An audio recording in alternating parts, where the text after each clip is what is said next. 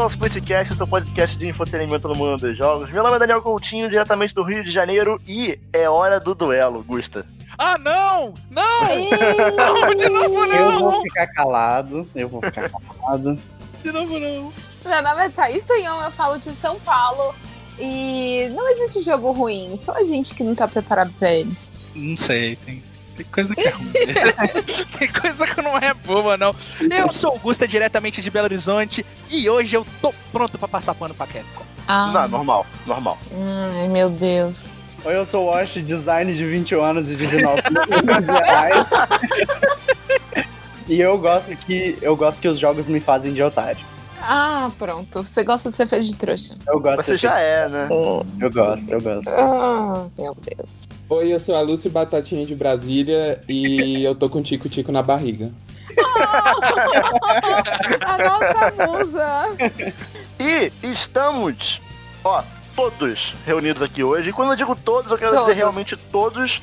Todos. Nós reunidos hoje para essa terceira parte do episódio É Ruim, Mas Eu Gosto. Esse episódio que ele é muito especial para nós, por ser um terceiro episódio de uma série que faz um sucesso, né? A gente gosta muito de gravar, os ouvintes gostam muito de ouvir, então é sempre uma delícia, né? O processo de criação e de lançamento desse episódio.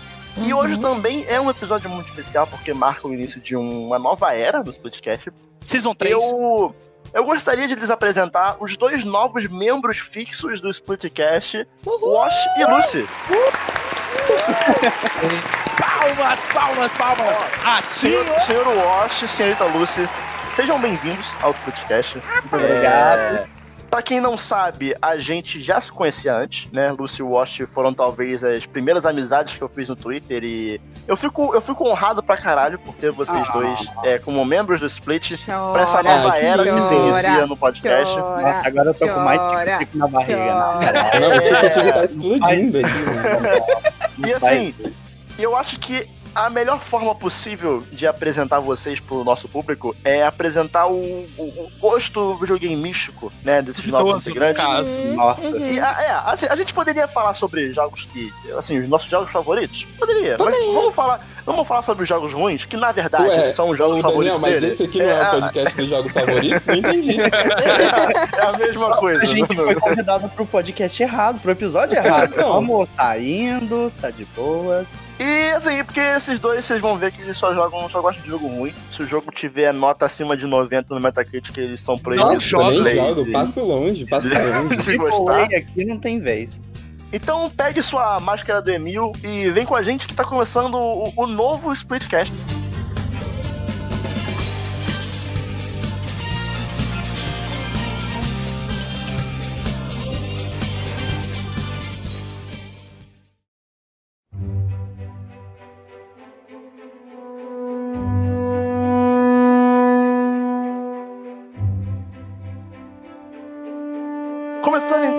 Um É Ruim, Mas Eu Gosto. Se você não conhece esse episódio, é, aconselho que ouça.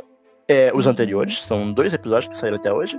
É, esse é o nosso episódio em que a gente fala sobre os joguinhos que são desprezados pela crítica, mas ainda assim têm um lugar no nosso coração.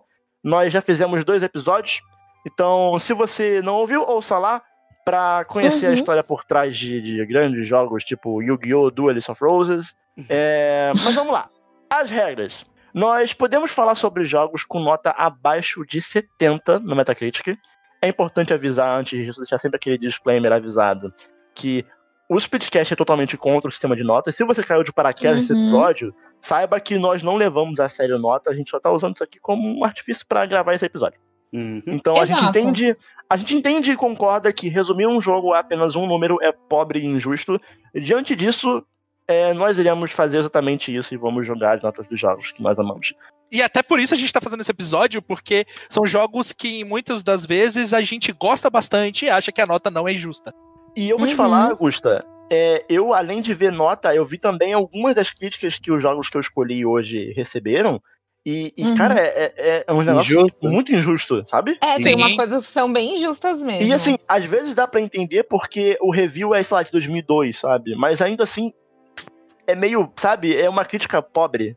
Mas Sim. sempre tem uma coisa que eu cheguei a notar vendo essas reviews, é que eles davam Uhum. muita pouca credibilidade pra imprensa de jogos na época. Tipo, é uns dois, três sites que faziam review de jogo nessa época e, tipo, não tem quase nenhuma, sabe? É, tinha uma Uhum. galera que não tinha tanto preparo assim também sim. analisar um jogo, né? Hoje elas estão mais encorpadas, mas ainda acontecem umas injustiças, ainda acontece uma ou outra coisa que a gente não concorda. É, assim, videogame é uma forma de arte, então acaba sendo difícil uma avaliação numérica, é, quantitativa do, do se ele é bom ou ruim, Uhum. né?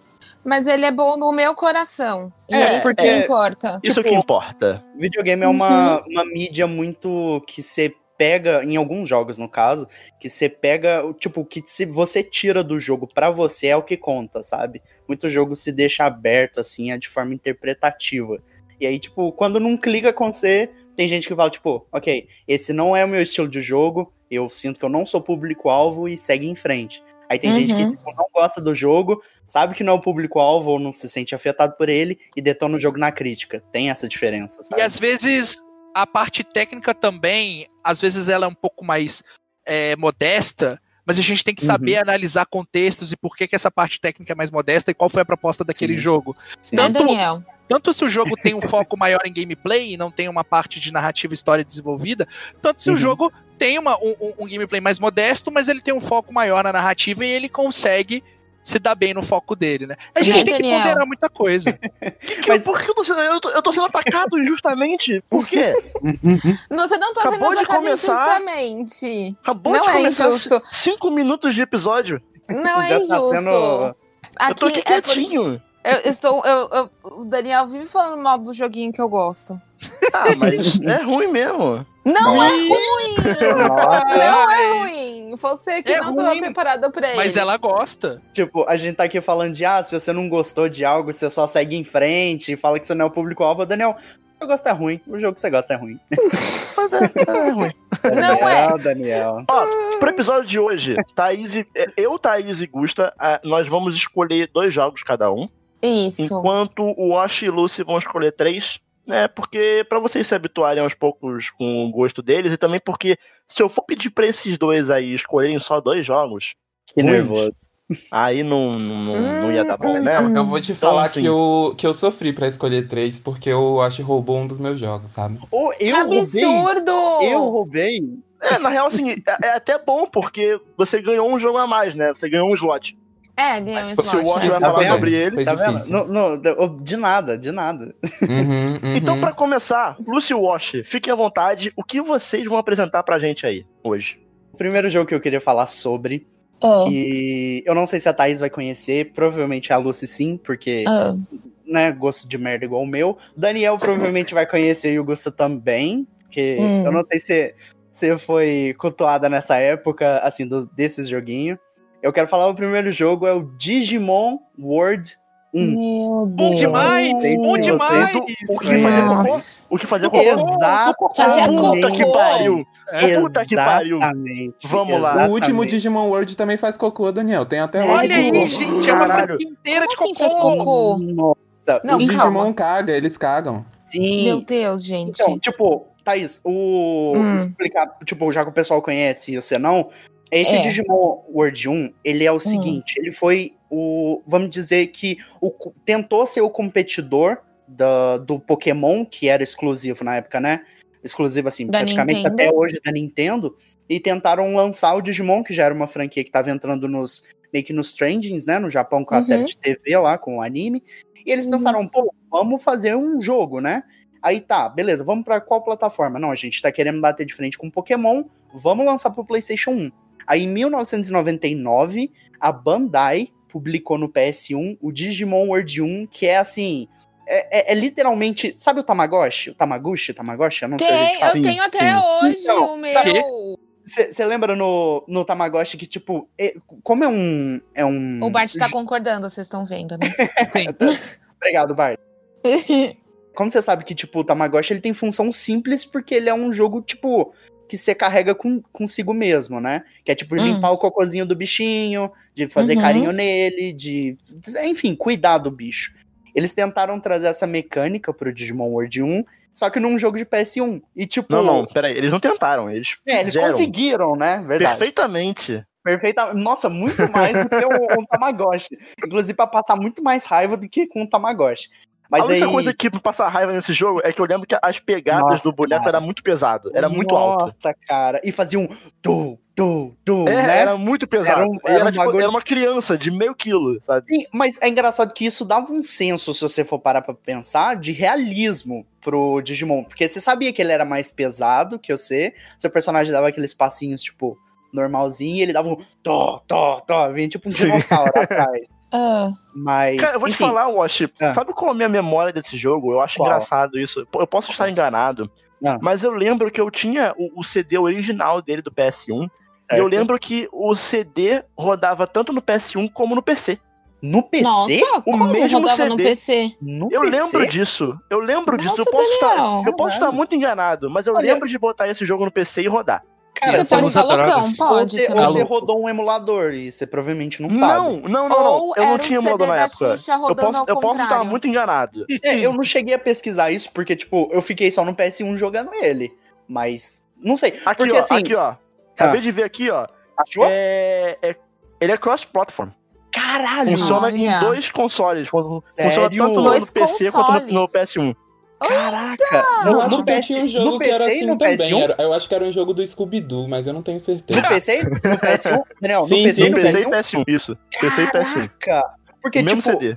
eu ia falar que é talvez possível, porque você sabe que, o- assim, o jogo ele tem muitos elementos de tecnologia nele, de tipo a File Island, a, a parada dos chip de fazer os equipes dos monstros, dos monstros não, né, dos Digimon, tipo, era tudo computadorizado, se você for parar pra pensar, você entrava... digital. Sim, é, você entrava dentro de um computador, a File Island, era praticamente isso, basicamente isso. Mas aí, Thaís, continuando, é, Uhum. o que acontece? Você, você, o personagem, é o Digi escolhido que entra dentro de um. Tipo, tem uma CGI horrorosa quando você dá, tipo, new game lá no jogo, que mostra umas crianças e, tipo, sabe aquele barulho de fundo de filme antigo? Que é tipo aquelas risadinhas, ai, ai, não sei Meu o que, não sei o que. É muito bizarro. Aí junta Ok. quatro crianças, aí você tá com tipo um. Tipo um. um- como que chama o negocinho? Digivice? Aí você tá tipo Hum. com um Digivice, assim, brincando com as crianças, aí você entra dentro do Digivice. Aí você cai dentro desse lugar que chama File Island, que é um, Hum. basicamente uma caixa de papelão num, num- numa ilha. Certo. E dentro dessa caixa de, de papelão você encontra o, o Nigimon.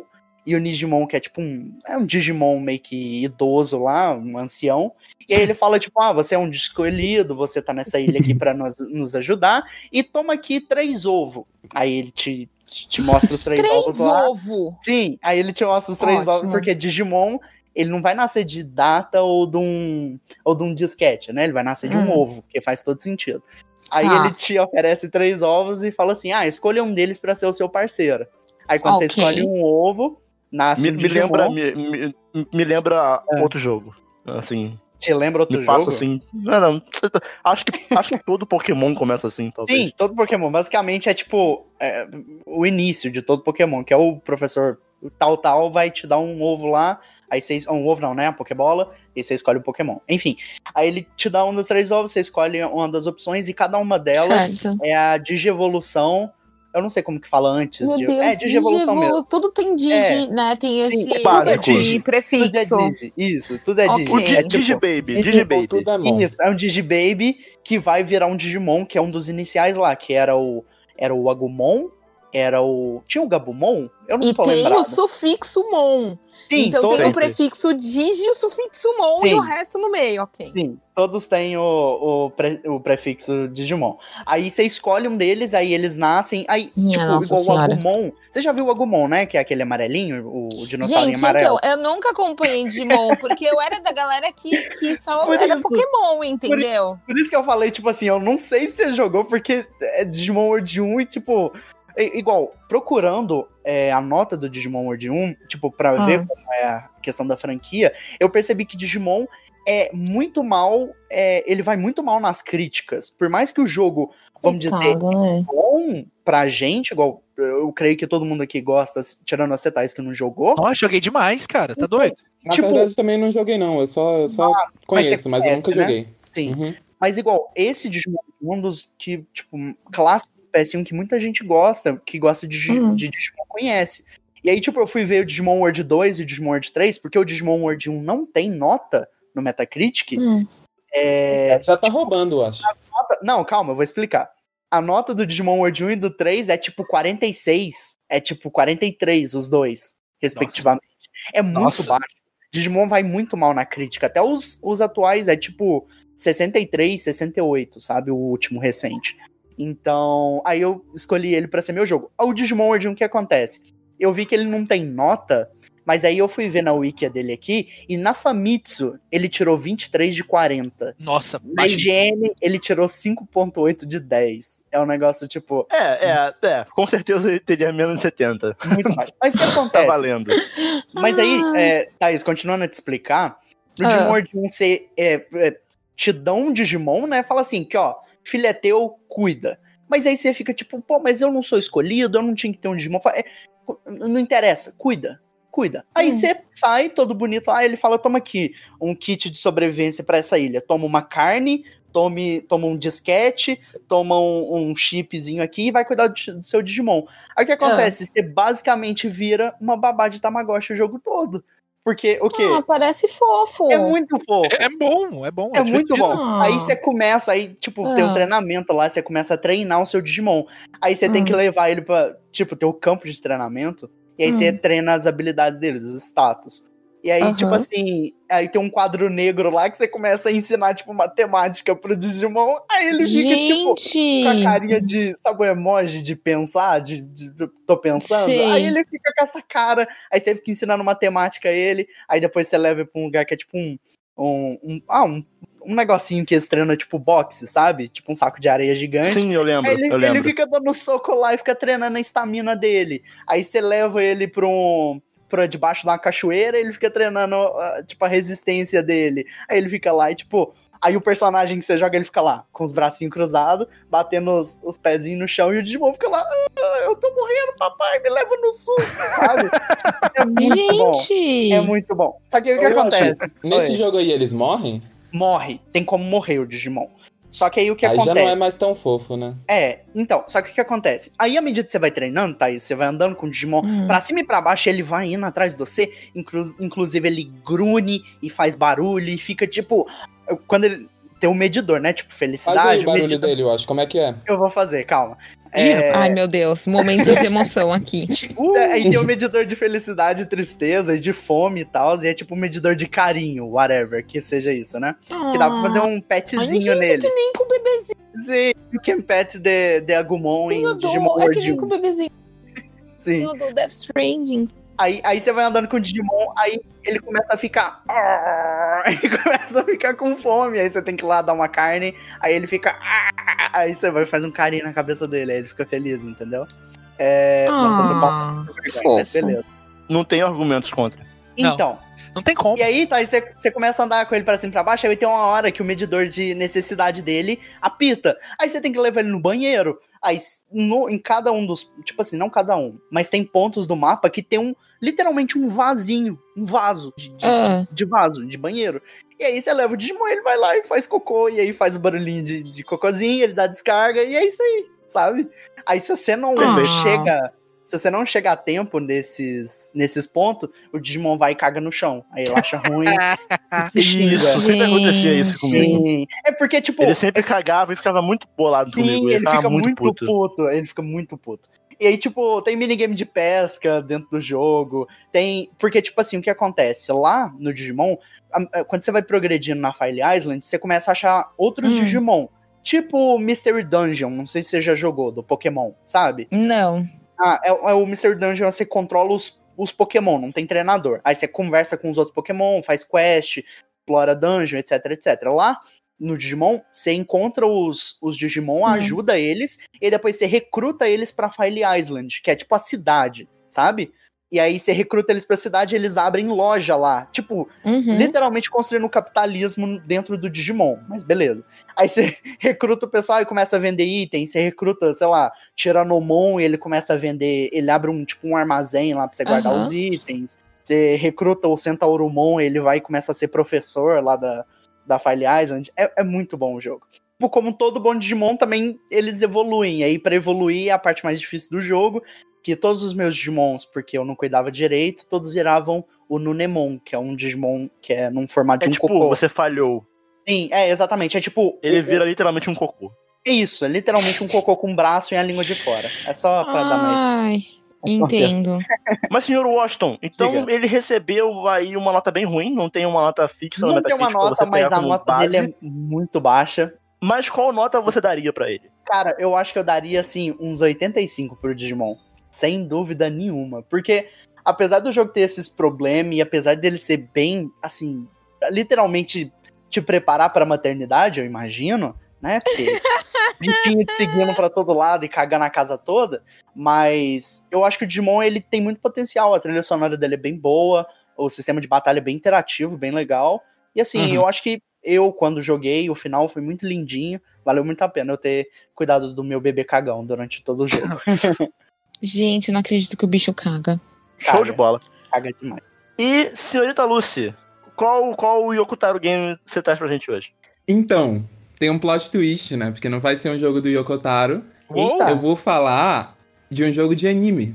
Que Olha lá. que- Desculpa interromper, mas eu acho que talvez metade dos, dos- dos jogos de hoje sejam jogos de anime. Sim. Eu estou prevendo Eu isso. imaginei, eu imaginei. Eu estou prevendo Mas esse isso. aqui, eu não sei se, se alguém aqui já jogou. Se alguém ah, já viu o anime, eu acho que o Gusta gosta desse anime. Alguém já viu o anime? Ah, tá, tá. Que é Zet Bell Mamodo Fury do Nossa! PlayStation 2. Putz, bom demais! Bom demais. Nossa, mano, esse Nossa! jogo é muito bom. Esse jogo é maravilhoso. Tipo, ele é um, um anime, tipo, um jogo de, de arena, Peraí, de qual, qual o nome do luta. jogo? Zet Bell Mamodo Fury do Que que PlayStation é 2. isso, gente? Vocês nunca viram PS2. Zet Bell? Você nunca, você nunca viu Zet... Ah, não, é que é- não é da Nossa. época da Thaís, eu acho. Zet Bell já era Ah, mais recente. pronto, me chamou de velha ao vivo. Passava na Globo. Ao vivo Eu pra nunca todo vi o também. Brasil. Oh, mas não é da minha época e eu assisti, como assim? Passava Ah, na é, Globo, é gente. da minha como época, assim? é da minha época, gente. Nossa, Zet Bell é perfeito. Nossa. É muito legal. É, então, então eu vou explicar basicamente o que é Zet Bell. Assim, ele é Ah. um anime ali do início dos anos 2000 que ele veio naquela onda de anime de Battle Royale que, que acho que começou com Shaman King. E tem muito anime Caralho, assim, Zet tipo... Bell criou o Battle Royale. Battle Royale. Não, Shaman King criou Battle Royale nos, Ah, Na real, o mangás. Shaman King já veio na onda do livro, né? Sim, sim, mas tipo, essa onda nos mangás, eu acho que o primeiro foi o Shaman King. Foi Shaman King, foi, foi Shaman King. E aí depois veio o Zet Bell e teve alguns outros que, que vieram nessa onda que agora eu não, não vou lembrar. Mas tem. No início dos anos 2000 tiveram vários, Ah. assim. E meio que é a história de 100 demônios que vêm pro mundo dos humanos pra lutar pela batalha do rei dos demônios. Tipo, eles, eles lutam Eles pra decidir quem vai avião. se tornar o rei dos demônios. Não, É eles tipo- não, não, não chegam pulando do O avião, Luffy Daniel. descobriu o One Piece e o One Piece é uma biblioteca cheia de livros, sabe? Tipo, traz pra todo Então, mundo. E aí eles têm que lutar entre si e o último que sobrar é o Rei dos Demônios. É, e aí tem, tinha esse anime e esse jogo meio que é uma adaptação do anime pra jogo, obviamente. E tipo, ele é meio que um, um jogo de luta em arena de anime padrão, só que ele é muito diferente do em, em questão de jogabilidade, porque tipo, ele não tem combos, ele não tem Tipo, a forma como a luta dele funciona não é tipo os personagens se socando e você combando as coisas, porque a dinâmica de luta de Zet Bell no anime funciona muito diferente dos animes de luta padrão.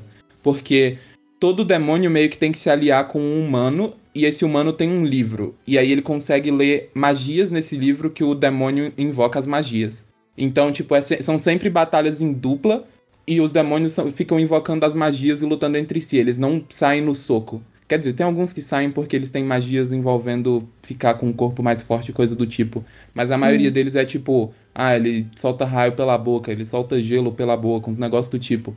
Então, a maneira como a gameplay desse jogo funciona é que, tipo, você segura quadrado, tipo, você aperta quadrado, você faz uma magia. Se você segura quadrado um pouco, você faz outra magia. Se você segura o quadrado por mais tempo, você faz outra magia. E, tipo, Aham. você basicamente só usa um botão, só que você consegue selecionar várias magias com esse botão. E você tem que saber o momento certo de usar cada magia.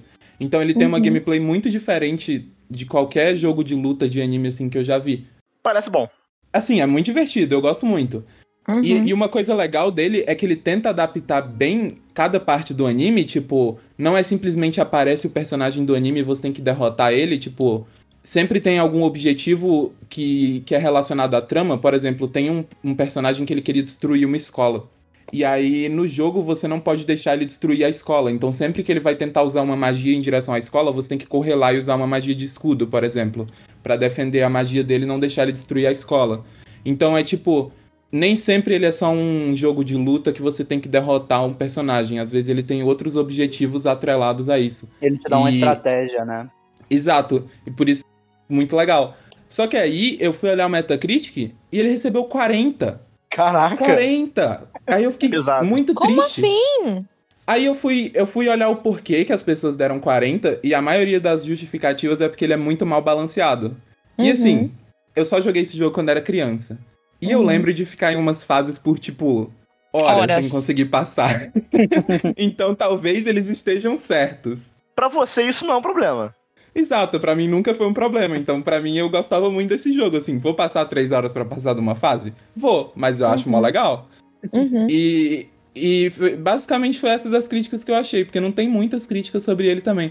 Mas assim, no user score, ele tá com 76. E inclusive a última análise que fizeram dele foi ano passado e foi um brasileiro.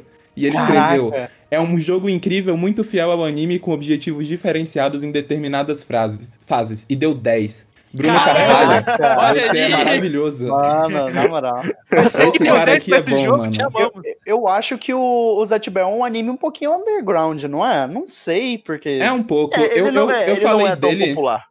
É, eu falei dele porque ele é um dos meus animes preferidos de infância, assim, tipo, eu gostava muito do Zet Bell, tipo, era outro nível de gostar do Zet Bell. Tipo, pra quem lembra, o Zet tinha um, um brinquedo chamado Vulcan 300, que era tipo um boneco de caixa com os palitinhos enfiados, e eu fiz o meu próprio Vulcan Ah, e o 300 Vulcan é quando era criança.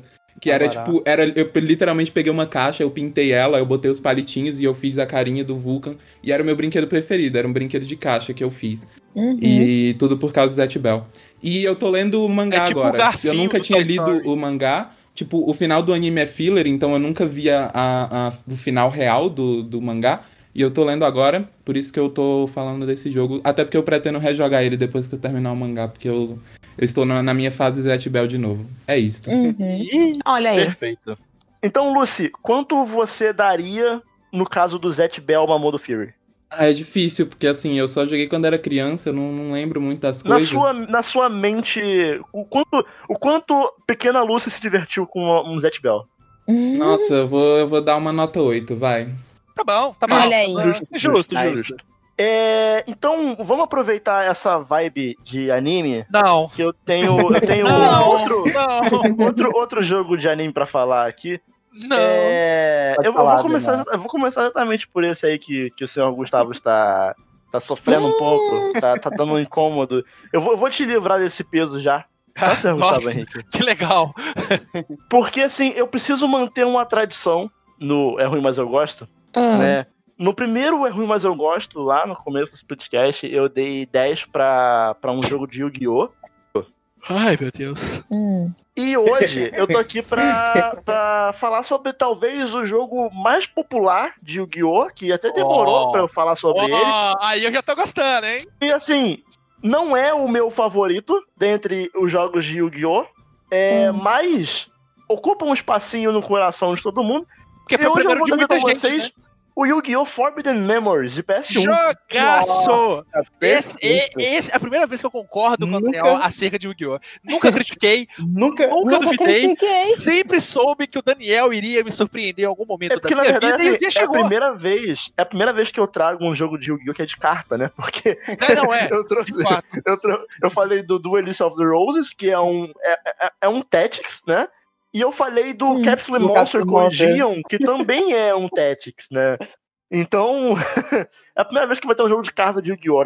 Que coisa. Eu- um dragão E- supremo nunca me traumatizou tanto quanto no Forbidden Memories, com aquele Jesus. Kaiba no final. Eu, eu Aquele odeio. Kaiba. o- Eu odeio aquelas, aque- aqueles bonecos que ia lá e mudava Ai, o, cara. o, o Hum. elemento da O arena. elemento da arena, né? Puta merda, mano. Era tipo lua, sol, os bagulhos. Dark, tal- aquele renchi, Cara, aquele cara. eu que- nunca entendi O- aquilo. O, o Forbidden Memories, ele é um jogo que, tipo assim, é difícil. Ele é. Muito, muito difícil. M- Mas antes, vamos, vamos pro plot do jogo que é, eu sempre gosto de trazer uma contextualização aqui da lore de Yu-Gi-Oh!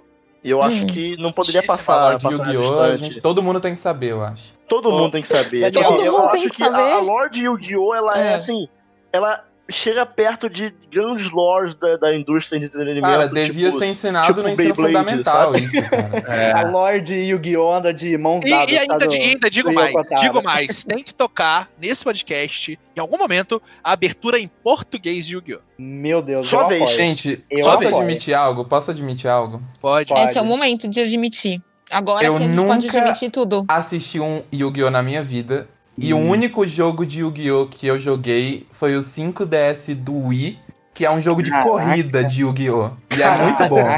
Esse jogo é muito bom. Caraca, eu estou Tipo- impressionado com essa verdade. Você tem que correr, tipo, é um jogo de corrida, você tem que Sim. andar numa moto e Sim. você tem que batalhar ao mesmo tempo que você tá na corrida. É muito Sim. bom. Esse jogo é incrível. O, o 5Ds, né? Ele, ele, ele, os caras duelam em cima da. É, eles adotaram um Speed Duel que, tipo, você não, não- Você tem que, tem que respeitar o trânsito no duelo, sabe? É, eu vou falar pra vocês que eu sou, sabe aquele pessoal Jane Warner de Pokémon, sabe que ah, o que importa é só a primeira geração? Eu sou, eu sou um pouquinho assim com Yu-Gi-Oh, mas é muito mais por uma questão de não conhecer, sabe? Eu, eu- eu- é, é muita regra nova, eu tenho preguiça e eu prefiro falar que não gosto. Daniel, só pra você saber agora, né? Como eu sou membro, você tem mais um amigo pra te proteger contra a galera aí, hater High de five. Yu-Gi-Oh! High, High five, é, virtual. Eu não É sou hater de Yu-Gi-Oh! Eu vocês, gosto de eu Yu-Gi-Oh! vocês, tenho meu deck Que até a- a- hoje.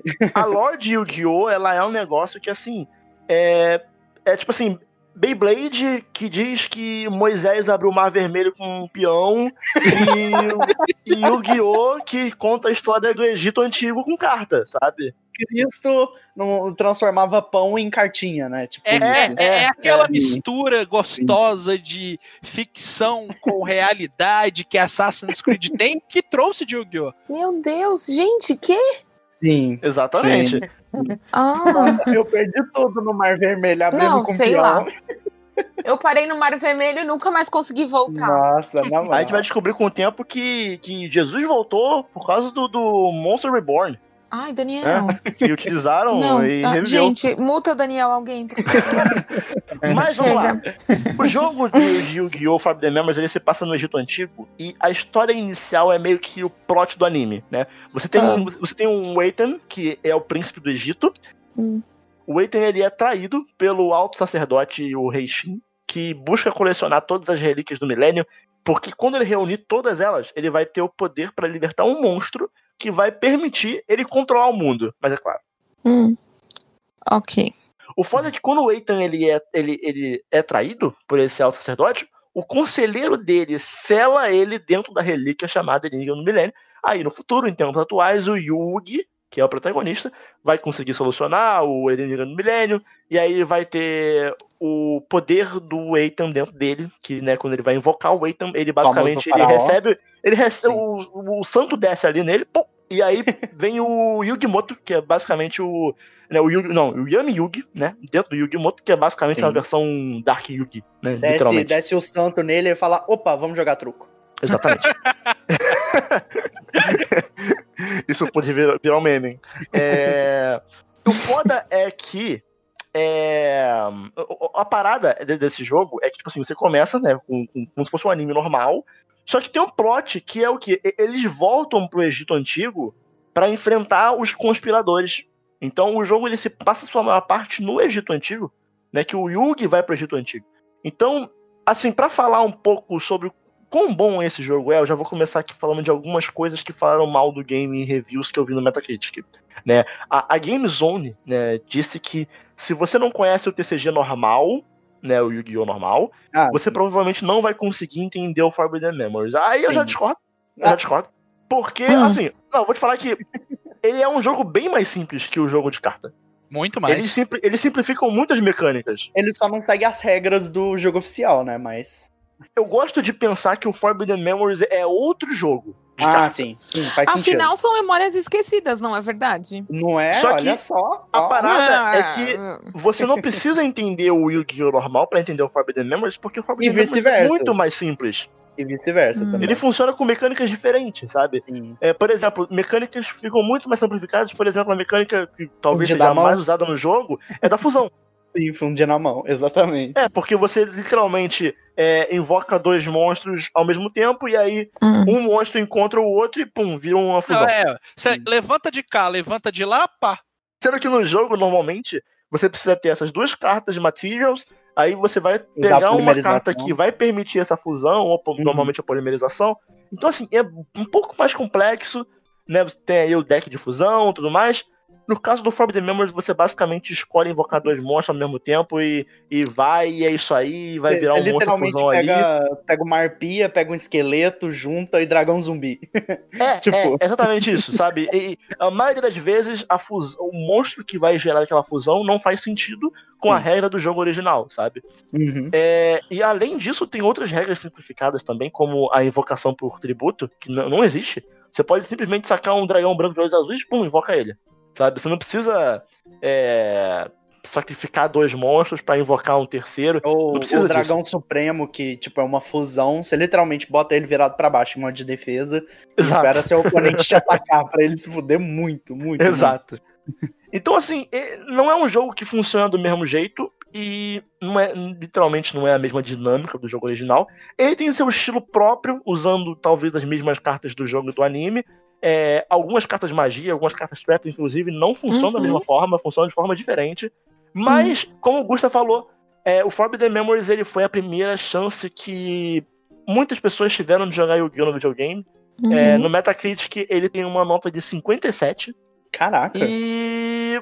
e eu vou ter que dar 100 aqui. Pô, Daniel! Eu, Totalmente eu, de acordo. eu, eu Gente, concordo o. Daniel, o Daniel, ele, ele zoa os jogos de todo mundo. Aí quando chega nos dele, ele dá É 10 Yu-Gi-Oh! Eu tenho, que dar, eu, tenho, eu tenho que dar 100. Eu tenho que dar 10 pro Yu-Gi-Oh! Daniel, ah, Daniel. Eu tenho que dar Gente, 10 pro vocês não acredito, vocês estão defendendo o Daniel. Ai, Desculpa. Brasil, I'm Thaís, devastated. Thaís, Opa. Hum. agora, ho- hoje você é minoria, Thaís. Per- perdeu, perdeu, Não, eu Perdeu. não perdeu. Não, E assim, ó, eu digo mais pra vocês que eu não sei se vamos ter uma parte 4 desse episódio. Eu acho que não, né? vai sim, vai Não, sim, não- não porque sei. eu perdi, a, eu jogo ruim pra perdi, falar, eu perdi a pauta do jogo que eu queria falar hoje. Premonition 2, a gente tem que fazer outro. Quando eu jogar Deadly Premonition 2, tem que Pelo jogar amor ainda. de Deus, é, eu também quero Mas- jogar e a gente vai defender junto. Nossa, a Thaís Sim. vai Só jogar Deadly Só pra, Premonition? só pra garantir, Deus. só pra garantir, eu vou, eu vou fazer uma citação de um outro Ai, jogo de Yu-Gi-Oh! Deus. Eu não vou Uhum. falar sobre ele.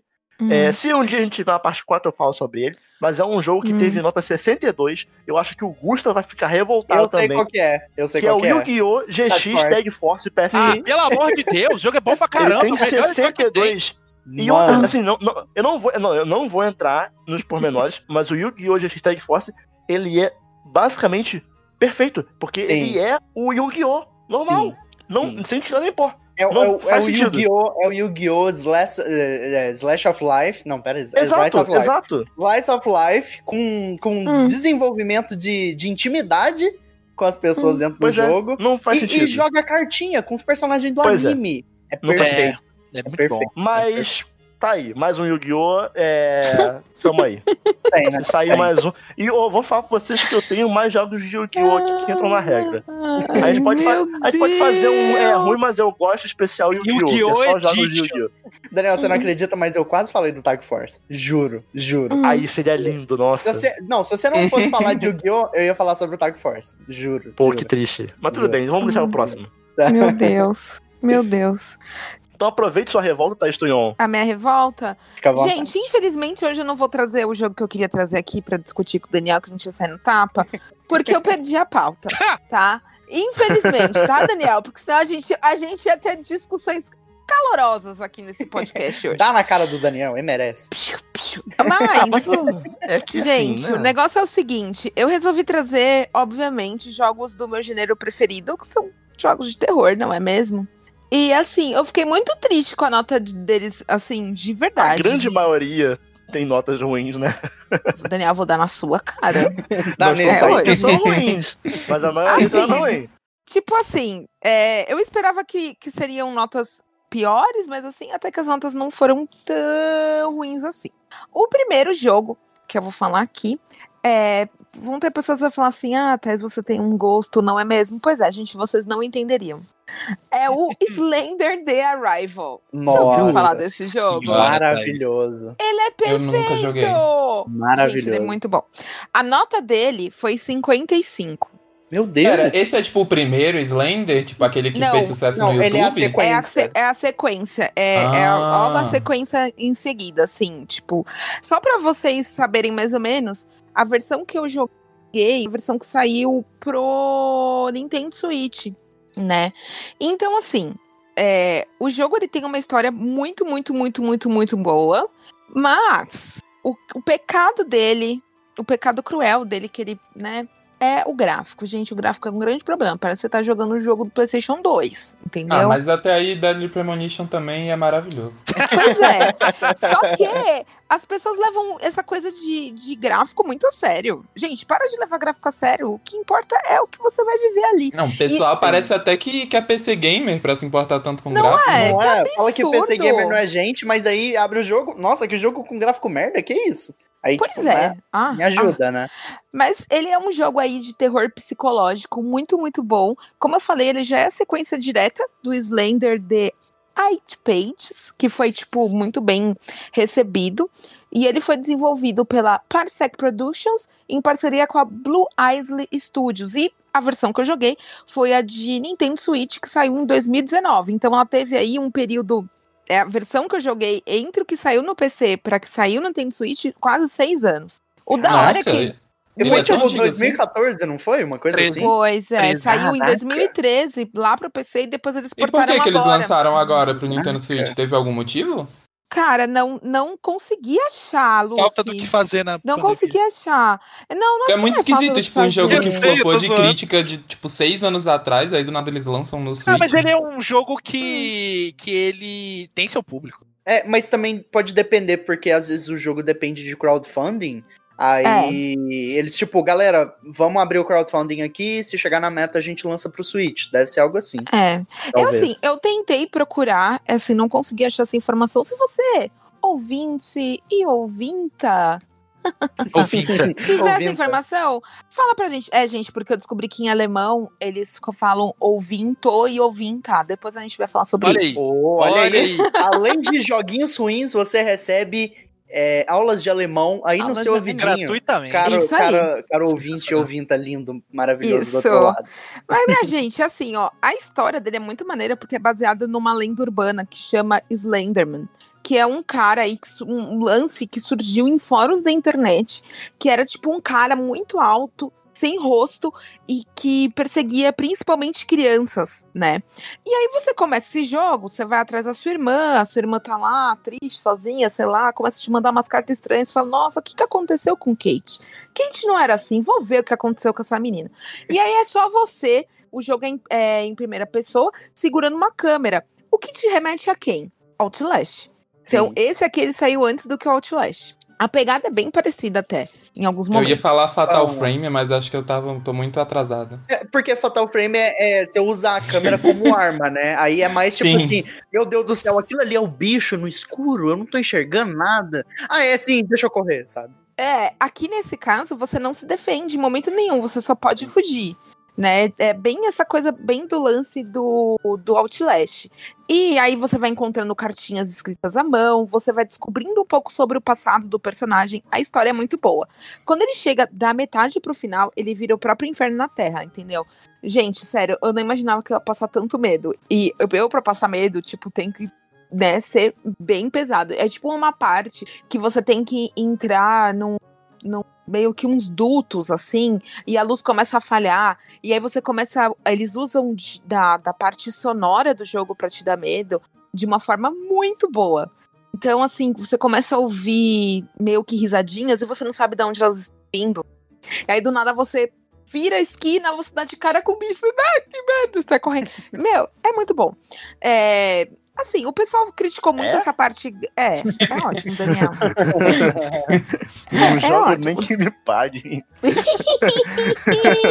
Mas eu, eu lembro, Thaís, que na Não reta jogo. final. Eu lembro Ah. que na reta final o Slender ele, ele liga o louco e começa a aparecer, a teleportar atrás de você toda hora. É ridículo esse É, jogo. E aí ele começa, é, ele começa a te perseguir muito, muito, muito, muito. E você fala, meu Deus, para, por favor, eu vou chamar minha Acaba, mãe. acaba, acaba, acaba. É, e assim, a maior parte das críticas que eu conseguia encontrar sobre ele, né, foi em relação à parte gráfica. E assim, eu realmente fico triste porque eu acredito que faltou mesmo um polimento um pouco maior.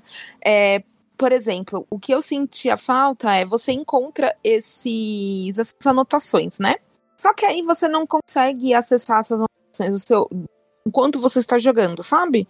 É, as anotações ficam no seu perfil de abertura, digamos assim. Ah, tipo, na tela como- principal. Não tem tipo notas, archives, É, alguma coisa dentro do É, jogo, que né? ele vai pegar e vai tirar e vai olhar. Não tem. Aí eu senti um pouco falta, de falta disso. assim. Mas é, é um jogo curto, deve ter um- no máximo aí suas quatro horas. Eu amei, eu devorei ele muito rapidamente. E fiquei muito triste de que, poxa, gente, sério que a parte gráfica conta assim tanto pra vocês, pra esse jogo receber uma nota 55? Só esse, eu só, eu só deixo esse questionamento aí pra vocês, gamers. É Vai muito jogar. Microsoft Simulator, Flight Simulator. E, e quanto que você é. daria pra ele, então? Mas eu daria, eu por conta dessa falta que eu, eu senti falta mesmo dessa parte do, do menu. De você ter um acesso para poder reler, por exemplo, novamente algumas anotações. Porque aí o que, que eu fazia? Eu queria ler com mais calma depois, eu tirava print, sabe? Pra eu poder depois acessar mais facilmente, porque eu não sabia onde iam parar as minhas notas. E aí depois, mais pro final, eu descobri que estavam no menu inicial do jogo. Então, por conta disso, eu perdi aí lá os seus 15 pontinhos, então daria nota 85. Tá bom. 8,5. Tá Bom. bom? Tá bom. Gamer. ai, ai. A Lucy, a Lucy, ela vai me defender aqui, porque a gente tem um gosto muito parecido. Sim, vou sim. Eu sinto que eu serei defendida sempre, eu sempre E, defenderei e eu, Lucy. e, e eu e Daniel atacados. Até o talo Isso. aqui. Tá vendo? Lucy, a gente, tá, a gente tá unida aqui. Segura na minha mão. Unidos, hashtag Manda, Unidos amiga. contra o Yu-Gi-Oh! Perfeito, ai. vou mandar fazer umas camisetas. Vamos lá, né? Ótimo. Vamos lá. É, se é tradição Yu-Gi-Oh! aqui não é ruim, mas eu gosto, a série Resident Evil também tem o seu espaço aqui. Tem, Oh. Porque em todos a gente trouxe um, né? É, a série Resident Evil tem o seu espaço aqui. Eu tô com E medo ela- do que ele vai Eu, trazer, eu na gosto de todos os Resident Evil, gosto, então. O seu, você não me afeta. You have Complicado. no power here. Não, você vai gostar dessa, você vai gostar dessa. Por favor, Era um jogo que era pra eu ter falado no último, mas acabei esquecendo. Mas vamos lá. Esse Resident Evil, pra mim, ele foi a melhor ideia que a Capcom teve na vida dela. Melhor ideia, mal Caralho. aproveitada. Muito mal aproveitada. Porque Melhor saiu... que, melhor que Goof Troop. Melhor que Goof Troop. Assim, a ideia do Goof Troop é muito boa. É não, porque- o Goof Troop é maravilhoso. Pera lá. Estava jogando, inclusive, com meu pai no Dia dos Pais, porque ele me solicitou, Ah, filha. Olha, que Ah, bonitinho! Ó, Tá vendo, pai? Aí aprende, ó, foi embora de casa, ó, 18 Isso, anos, Meu Deus! Isso, 20 Washington. anos atrás, é, ó, podia ser nós, mas tamo aí, enfim. Que isso? Segue o Que baile. isso? Quebrei, quebrei. Eu não consigo falar nada mais depois disso. Gente, foi um prazer essa Joguinhos, gravação. Tchau. joguinhos e, e terapia. Gente, Pode Desculpa continuar. por ter pai. Desculpa. Meu Deus! Desculpa para Né? amar meu pai, Aí tá mal. me dando gatinho, por favor, para de falar. Ai, gente, não, vou começar a chorar. Tá, continua. Ai. Eu vou tentar prosseguir depois desse momento emocional aqui. É, joguinhos É. terapia. Ah. Inclusive, toda vez que a gente fala de Goof Troop aqui nesse podcast, a gente manda um abraço para o senhor Felipe Demartini. Um abraço. Dema, saudades. Beijinho, Dema. Obrigado Um pelos abraço, mimos abraço. do LOL. Mimos? Ele me Que deu uns mimos? mimos de LOL na- quando a gente foi no, no barzinho. Olha aí, bacana. ele- Ah, caralho, eu não Ele- ganhei- não hein? Ele recebeu um press kit. Ele foi num, num jogo do CBLOL. Ele recebeu. Exposed, exposed. Nossa, o Demo é um amor. Ele foi no, no, no Hum. CBLOL e recebeu um press kit e falou: Ah, tipo, você quer ver com um copo, com, com as. Ah, Na época das Red Bull do LOL, sabe? Aí ele me deu, ah, eu fiquei todo. Obrigado, Dema. Você mora no meu coração. Ele demorou um Mas ano que que pra tá- agradecer o tema. Demorou Foi. um ano. Um ano. E tá agradecendo ô Dema, eu também quero. Todo Ih, mundo Dema, desculpa, LOL não, agora. não vou ganhar mais minha. Bom, enfim. É porque essa, essa ideia desse jogo, ela veio na hora errada. Se esse jogo tivesse acontecido na geração passada ou nessa, ele teria sido um sucesso. E seria muito melhor do que aquela aberração que eles chamam de Project Resistance. E eu tô Ah. falando de Hum. Resident Evil Outbreak. Sabia. O- Tadinho do Outbreak, O né? Eu tô- ele é muito injustiçado mesmo. Eu ia falar do Outbreak 1. Porque Você é, vai falar do, File- do File 2? do File 2, que Nossa. é melhor que o primeiro. Esse é difícil de. Só de... que a nota dele é menor do que a do primeiro. Sim, sim. Ela é bem menor do que a do primeiro. E eu adoro Resident Evil Outbreak, mesmo tendo jogado sozinho. Eu adorava jogar aquilo no meu PlayStation 2, porque eu achava o conceito dele muito legal, de você ter um Resident Evil co-op onde você precisava escapar dos cenários de Raccoon City.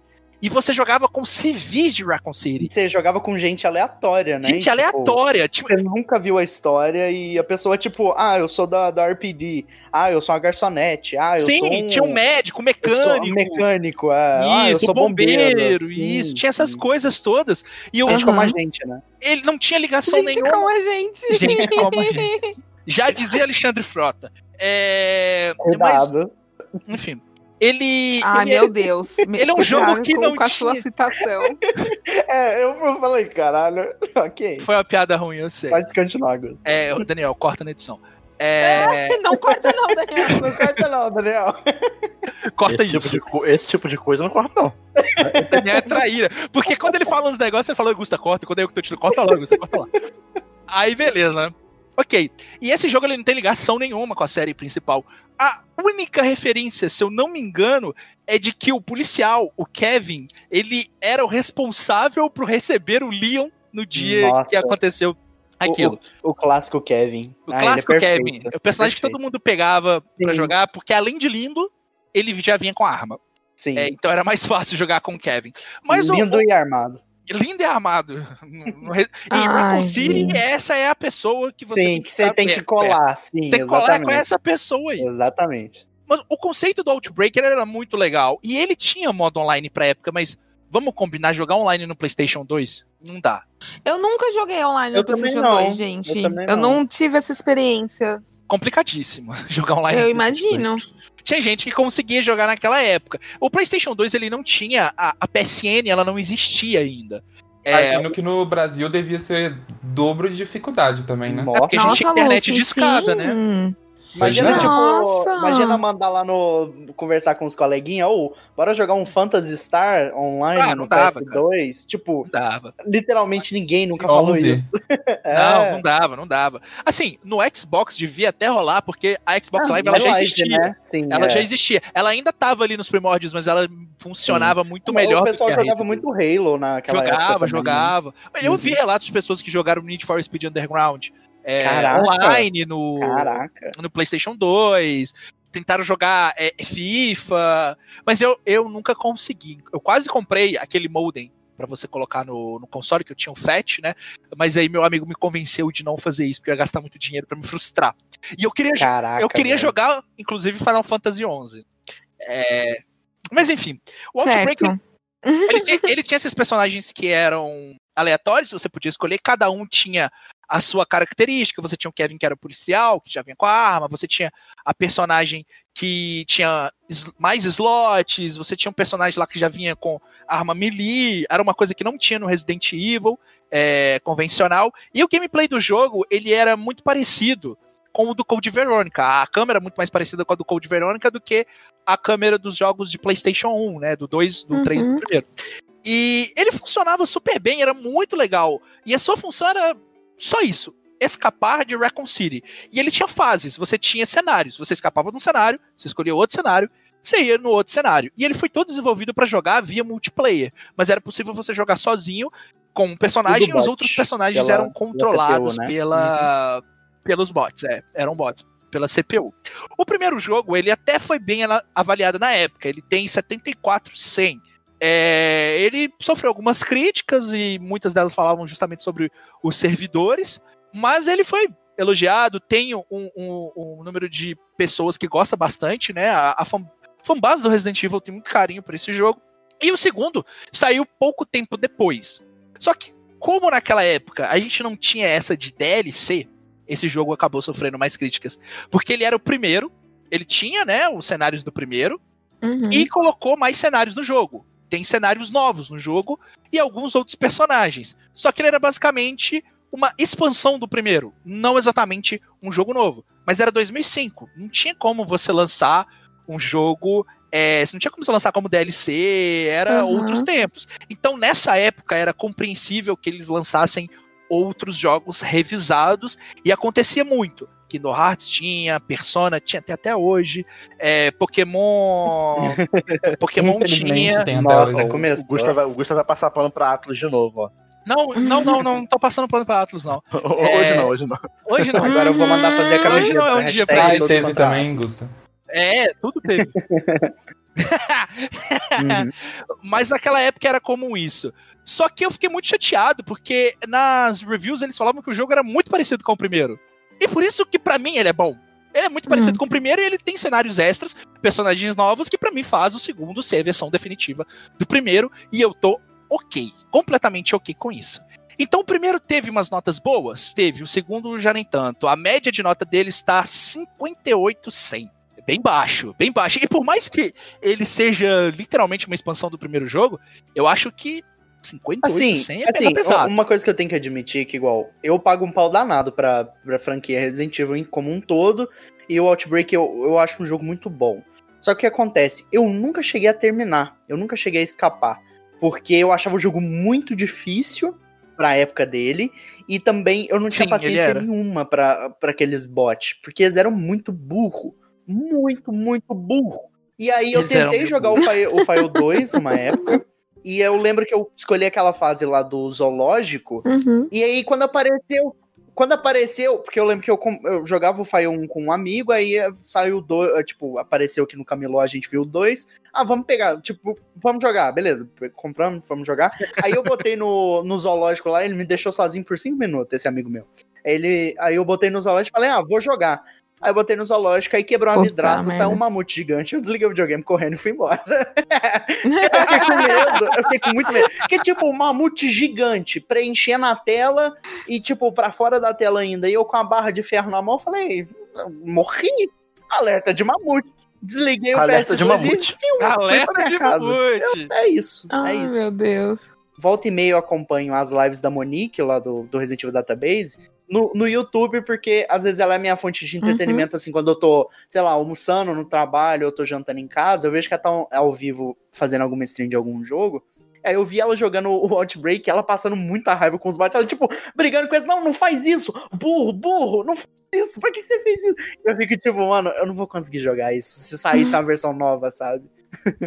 eu, eu não preciso nem de um, um File 3, eu só preciso de um remaster do, do, do segundo tem que ter pra eu jogar com os migos.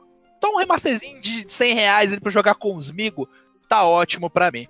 Mas esse jogo, ele tem qualidade, ele é divertido, e eu acho que o fato dele ser só muito parecido com o primeiro, levando em consideração o contexto da época, não é o suficiente pra você dar uma nota tão baixa.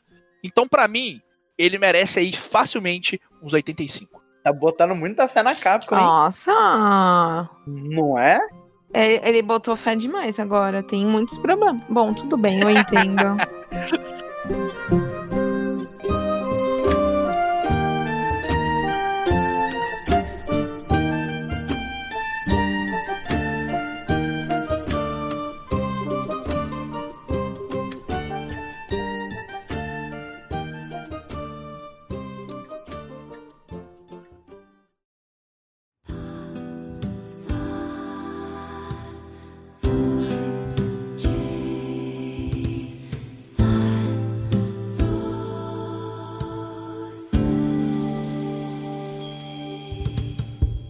o próximo jogo que eu vou falar, eu acho que ninguém conhece, mas se alguém conhecer, eu, Começou, eu quero, começou. eu quero muito dar um abraço nessa pessoa, porque esse jogo, ele é muito bom, mano. Esse jogo é maravilhoso. Que é Dokapon Kingdom. Alguém já ouviu falar Que desse que é jogo? isso, meu Meu Deus. Deus, não, Lucy. Eu, ta- eu tava esperando pelo B-Movie, mas não aconteceu.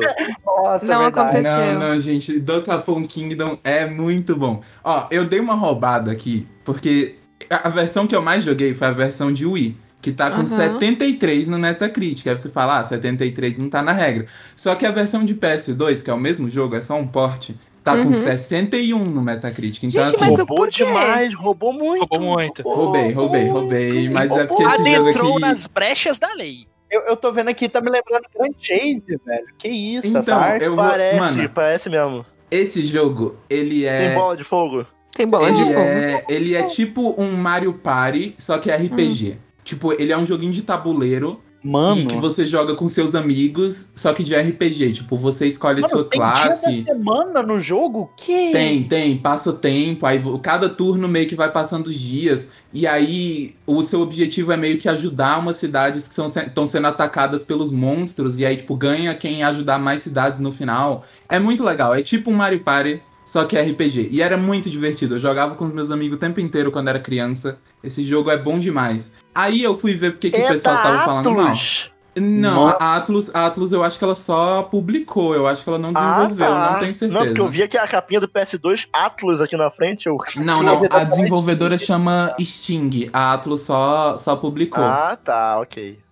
Inclusive, o user score dele no Wii é 82, então as pessoas têm muito bom gosto. Porque esse jogo é Caraca. maravilhoso mesmo. Eu fiquei interessado, confesso. Ele é muito bom, ele é muito bom pra jogar com os amigos, assim, junta a galera e, e- e Uhum. joga. Tá, mas peraí, Aí por, eu- que, por que, que a versão de PS2 tirou nota tão abaixo? por que que? Eu Não não, tão não ruim. sei, eu não entendi. Eu também não sei. Assim, eu- aqui, ó, vamos, vamos ver por que, que o pessoal falou mal. Eles reclamaram que o jogo é muito baseado em sorte, mas até aí Mario Party devia ter nota 3, então, porque aquele jogo é É, pura sorte, é, aquela merda. É Mario Party- horrível. Mario Não- Party, eu Não acho que que os só, mais só- recentes não tenham, né? A nota Ma- 3. Mario Party só tá acima de jogo da vida. Não, o, o jogo do Switch do Mario Party eu acho que tem nota alta, Gusta. É, desses mais recentes foi o que teve melhor aceitação, de fato. É, eu Não, acho que ele é a- tipo o do mais de Switch 80. é muita sorte. O do Switch é muita, É muita sorte, é muita Você sorte, pode- é horrível. Sabe, aquele, sabe aquele meme do Luigi ganha no Smash sem fazer nada? Uhum. Tipo, é só um vídeo do Luigi parado, todo mundo caindo. Aí, Aham. Você pode ficar parado e ganhar o Mario Party. Caraca. Ah, aí as outras críticas, o pessoal reclamou que, que os Ah. turnos eram muito demorados e não tinha muita interação entre os jogadores. E meio que Ok. é verdade, porque, tipo, meio que às vezes cada um vai pra um lado do mapa e meio que vai na sua missão individual de conquistar cidades separadas, então às vezes você passa um tempão sem encontrar com os outros jogadores mesmo, tipo, o mapa dele é muito grande e você vai liberando novas partes do mapa ao longo do jogo e é bem complexo assim. Mas peraí, Mas sei Lúcio, lá, eu, eu eu- tô interessado. Eu tô interessado nisso. Vamos, vamos aprofundar nisso aqui. É, Vamos, vamos. Como é, que, como é que funciona o gameplay desse jogo? Tipo assim, cada, cada jogador controla um personagem. E aí vocês vão Aham. andando pelo mundo. Sim. E, tipo, qual é o objetivo?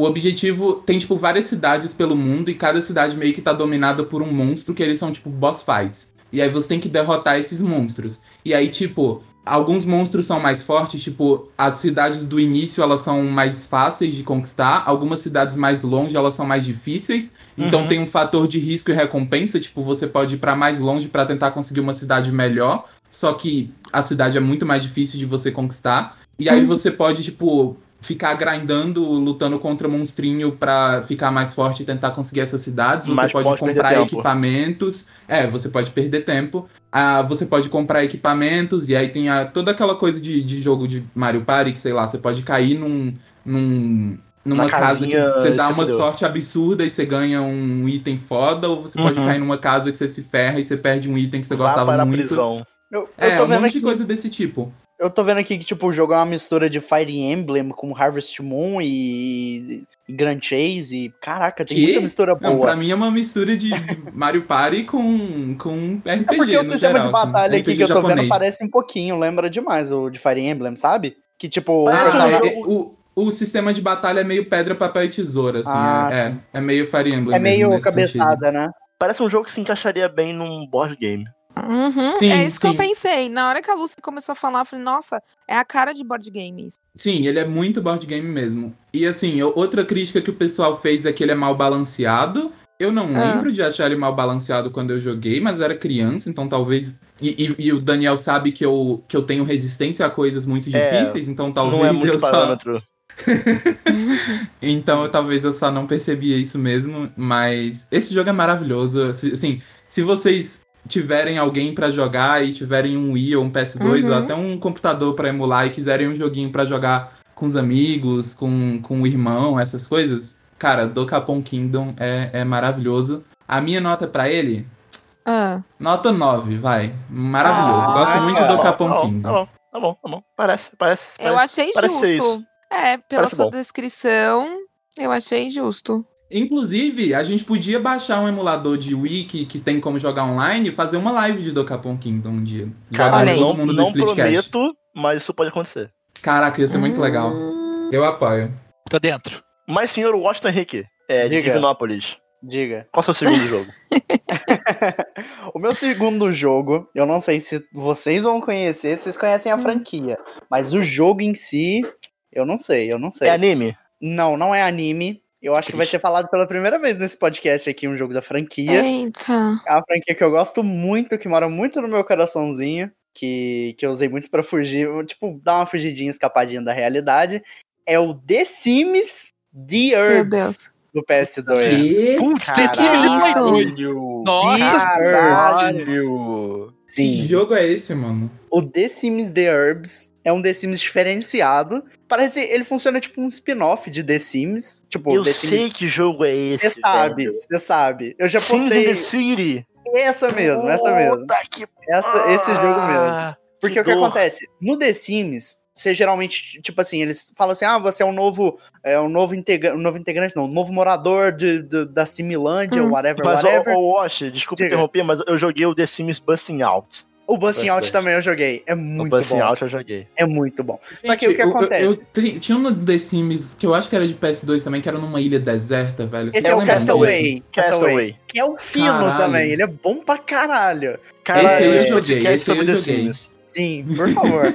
Nossa, horror. e- Ô, Lucy, esse e o Castaway, inclusive, ele era o meu favorito dos The Sims todos. Era tipo esse e o Pets, sabe? E aí lançaram a expansão do, do Castaway pro, pro The Sims 4, eu ainda não joguei, eu tenho que jogar. Inclusive, eu tava jogando o 4 hoje. Caraca, olha Olha aí. aí. Nossa. Mas enfim, o The Herbs, o que acontece? No The Sims é, clássico, normal, no base, assim, no Vanilla, eles, você é um novo morador da cidade tal, tal, tal, aí você tem que comprar O uma Vanilla, casa. gente, eu nunca, desculpa, mas eu não supero o Vanilla. O Porque eu já Vanilla- lembro, tipo, de um doce de baunilha. Desculpa. É porque isso é, é, tipo pra chamar tipo o jogo base, sabe? Tipo, ah, Eu só, o de eu só sempre. passei, eu só passei a me incomodar com o Vanilla depois que a Thaís é, Depois falou do isso. Persona 5 baunilha, né? Baunilha, É, gente. Olha. Até ali, até ali eu tava aceitando. tipo, ah, Vanilla significa isso. Aí a Thaís questionou e eu.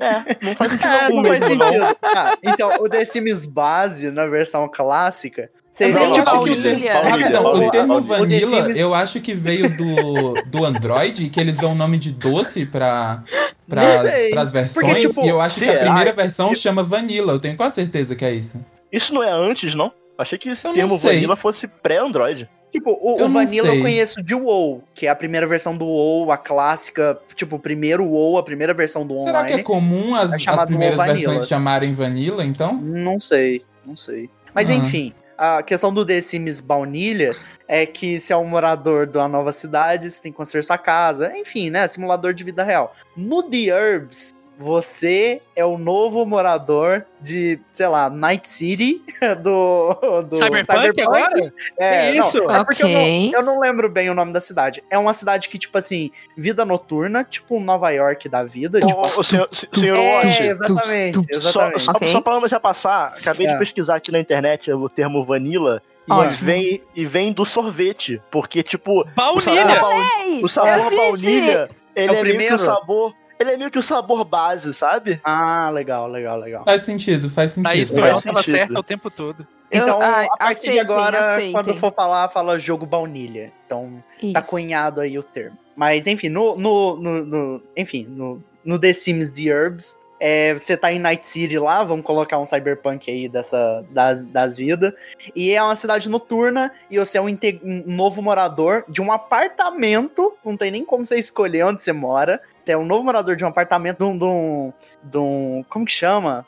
Ai, um, um apartamentinho bem pequenininho. Um kit, Kitnet. kitnet. Um kitnet em São Paulo. Aqueles que, tipo, é um corredor, sabe? Tipo, cabe cama e só. Você, tipo, mija pela janela. E a televisão de 14 É, polegadas. e tipo, o aluguel Um é bom brinco. 14 mil reais, uma Meu coisa Deus. assim. Porque e fica aí, na tipo, Paulista. Aí é Sim, caro. é, gente, exatamente.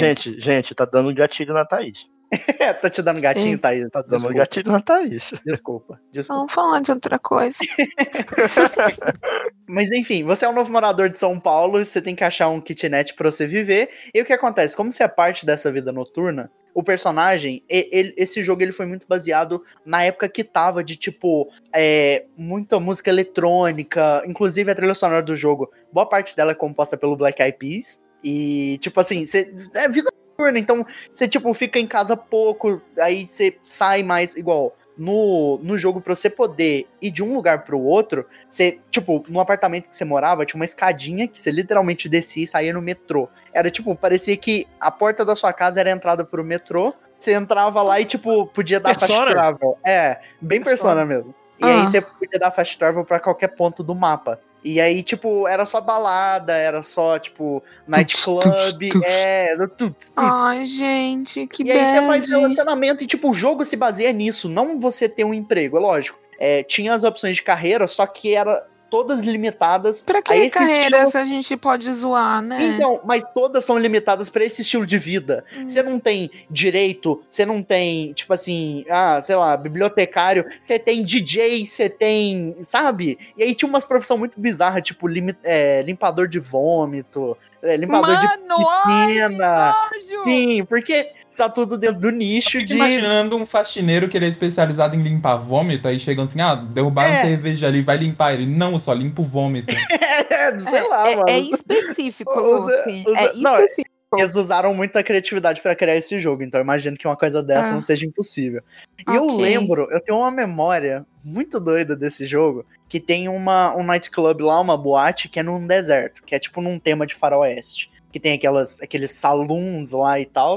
Eu lembro que num deles tem um, tipo, um terraço, e aí tinha um telescópio. Aí eu, ah, beleza, né? Que curioso. Cheguei no telescópio lá, usei na minha, minha época de inocência, eu mal sabia inglês. Usei o telescópio, meu personagem ficou lá, tipo, mó cara. Aí eu, sei lá, fui fazer alguma coisa aqui na minha casa e voltei. Na hora que eu voltei, eu peguei uma rápida olhadinha no que meu personagem tava fazendo. Ele, eu deixei ele olhando pelo telescópio e botei fast forward. Ele viu um alienígena, o alienígena abduziu o meu personagem e depois, cinco minutos depois, trouxe de volta o meu personagem verde e grávido. Ah, É mais sério. uma segunda-feira, né? Normal. É sério, não, mas É. um dia no The Sims, né? E aí, Isso Depois é muito olhei- São Paulo. depois o alienígena voltou, a gente é se casou, a gente Paulo se casou na- e na teve um filhinho Augusta. verde. Foi bem legal. Foi, Um filho pô, verde. um filho verde, sim. Porque eu fiquei Mas, verde. e o senhor filho também. Washington, Diga. é, qual nota que ele recebeu? Eu, o The Sims Herbs, ele recebeu 67 na risca. Na risca. Não, na risca não, tá, né? tá dentro, tá dentro, tá dentro, tá dentro. 67. E o senhor?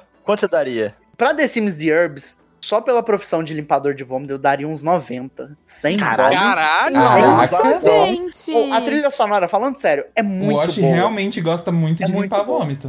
Não, Nossa. eu gosto muito de The Sims, é diferente.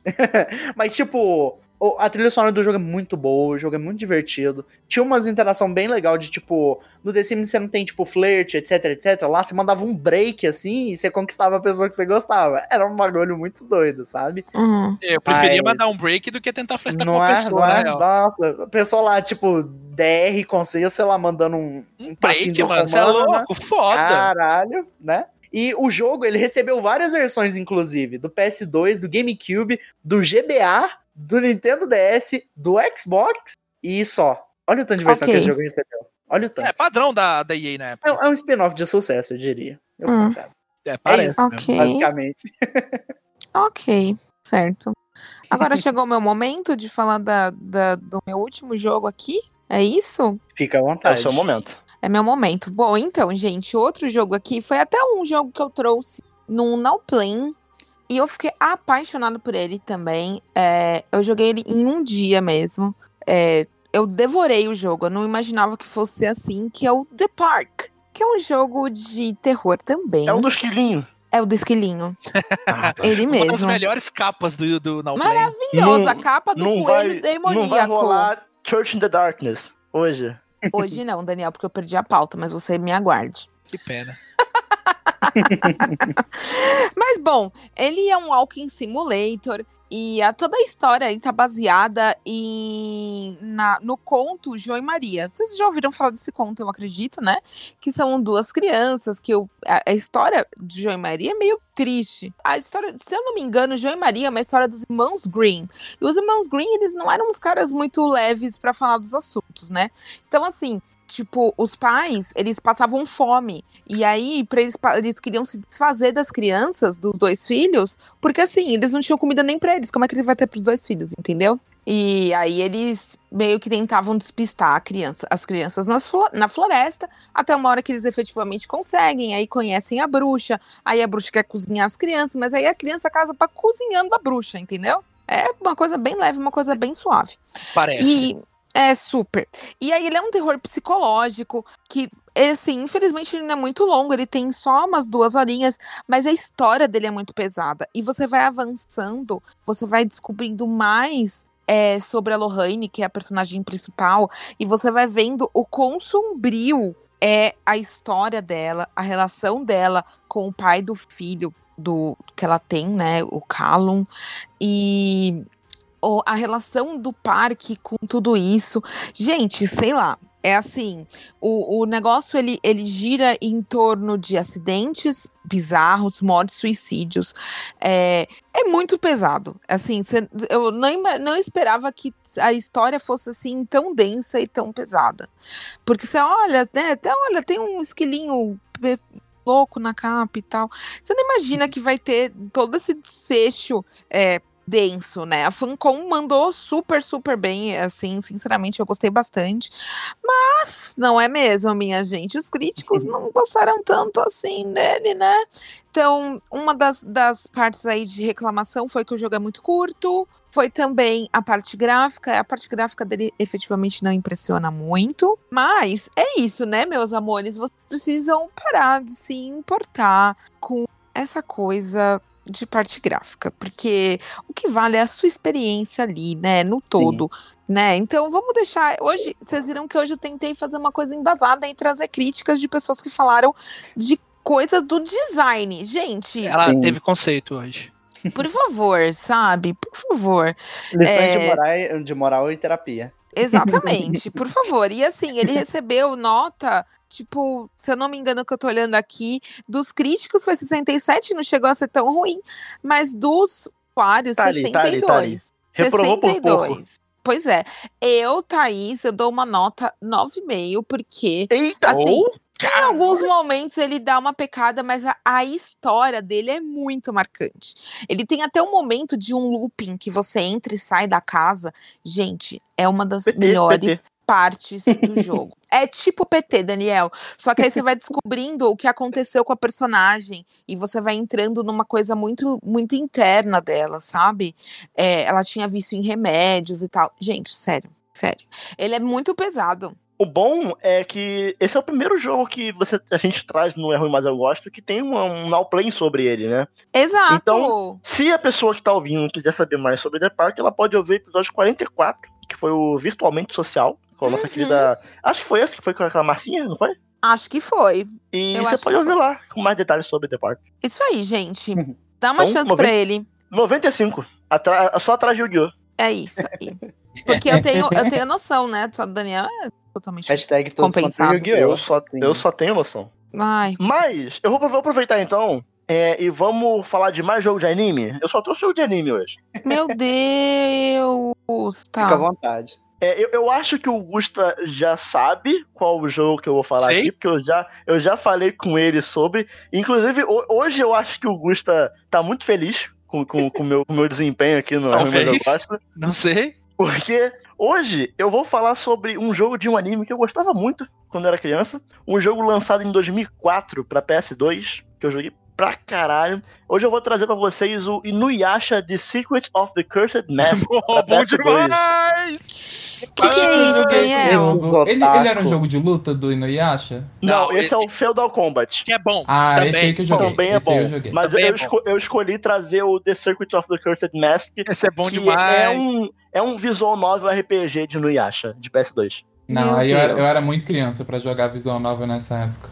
E assim, se vocês acham que né, o gênero Isekai dos animes é coisa de 2010 pra cá, saibam que Inuyasha já existia antes disso. Se bem que Hum. Inuyasha é Isekai, porque na real ela não vai pra outro mundo, né? Vai só pro passado, Meu do Deus. mesmo mundo. E o, o termo Isekai é de um mundo paralelo, enfim. Aí você Meu cai, é porque você cai de tá. um mundo no outro, entendeu? Aí É, e, e- hum, Nossa, essa foi ruim, hein, Gusta? Você já fez melhores. Meu Deus. eu não vou nem tirar o silêncio. É, O Hum. jogo, ele conta a história de Kururugi, que é um personagem De quem? original. Calma. Kururugi. E é um Kururugi. personagem. É, não, não é, não é, não é coisa de folclore brasileiro. Parece, Meu mas não é. Deus, os mas parece o sapo esquisitos cururu. estão só começando, porque Inuyasha era mestre nisso, né? Tá, E assim, merda, É o meu. personagem original do, do, do Circuit of the Cursed Mask. Não, ele não tinha no anime. E na verdade, é, é o Kururugi pode ser. É, é um, é um sobrenome, né? Um nome de família. Pode ser tanto personagem masculino ou feminino. Você pode escolher. É, no, no feminino, no caso, seria a Kanami Kururugi. E no masculino seria o Michiru Kururugi. E o jogo ele começa quando a Kururugi, vou escolher, como se estivesse escolhendo o personagem feminino. É, a Kururugi entra no armazém da família e ela vive no Japão moderno, né? É importante isso. E aí ela, ela cai é, e literalmente, tipo assim, tem um pentagrama no chão, no- no- na tábua do assoalho, sabe? Tem um, um pentagrama e aí ela é invocada no Japão feudal. É isso. Segunda-feira, Tá. né? Normal. Mas um dia normal no Japão, com um pentagrama. Mas no dia normal no Japão, quando a pessoa Com cai no pentagrama pentagrama e invertido. vai pro passado. Ah. E aí o, aí o Inuyasha, o protagonista do anime, encontra ela, né? Qual e é o nome dele reconhe- Inuyasha. E no E ele, ele reconhece que as roupas são as, as mesmas roupas da Kagome, que é né, a outra personagem do anime. Dá o quê? Ah, Eu falei que os nomes esquisitos estavam só Meu começando, Deus. Thaís. Uma, Nós- uma, Nós não vamos a lugar nenhum com isso aqui. Thaís, uma É recomendação. Kagome, Não Daniel. assista, não assista Hunter x Hunter, pois tem o Kurapika lá. Gente, É verdade. Gente, Sim. a quinta série que mora em mim, saúde a Não quinta é, série não é. que mora em Não, você. quando eu vi a primeira vez, eu, fiquei- a Não, primeira vez eu e- fiquei, e assim- não, esse não pode ser o nome dele. Os, os dubladores brasileiros, eles sabem que, que a quinta série tá no coração de todos os brasileiros, tanto que Kagome virou Agome em português e Ótimo. o Sim. Kurapika virou Kurapaica. Então, Não, é, e, e os casos mais clássicos são os de Star Wars, que o mestre. O O mestre virou... É, o Conde, o Conde Doku virou Conde Doukan e o Sim. mestre Sifudias virou ah pera, Ai, existe isso? Aham. Existe isso? Sim, ah, sério. não. Existe. Tem, uma, tem um, um negocinho na Wikia de Star Wars que fala é, o título, o nome do Conde do- Dooku foi mudado porque Dooku em Brazilian português means I do anal.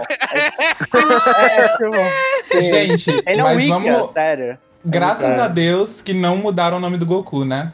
Que bom. Nossa, É, então, é. Mas mas ó, eu vou te é falar, normal. vou te falar que na dublagem do, do, do, Inuyasha tem nomes ainda melhores do que na versão. É, é o estilo, é o estilo de Sailor Moon que eles botaram uns nomes americanos? É, né? Tipo Renata. Uma das primeiras vilãs do anime, acho que no Ah. episódio 4, é, a personagem, a vilã se chama Yura de cabelos invertidos.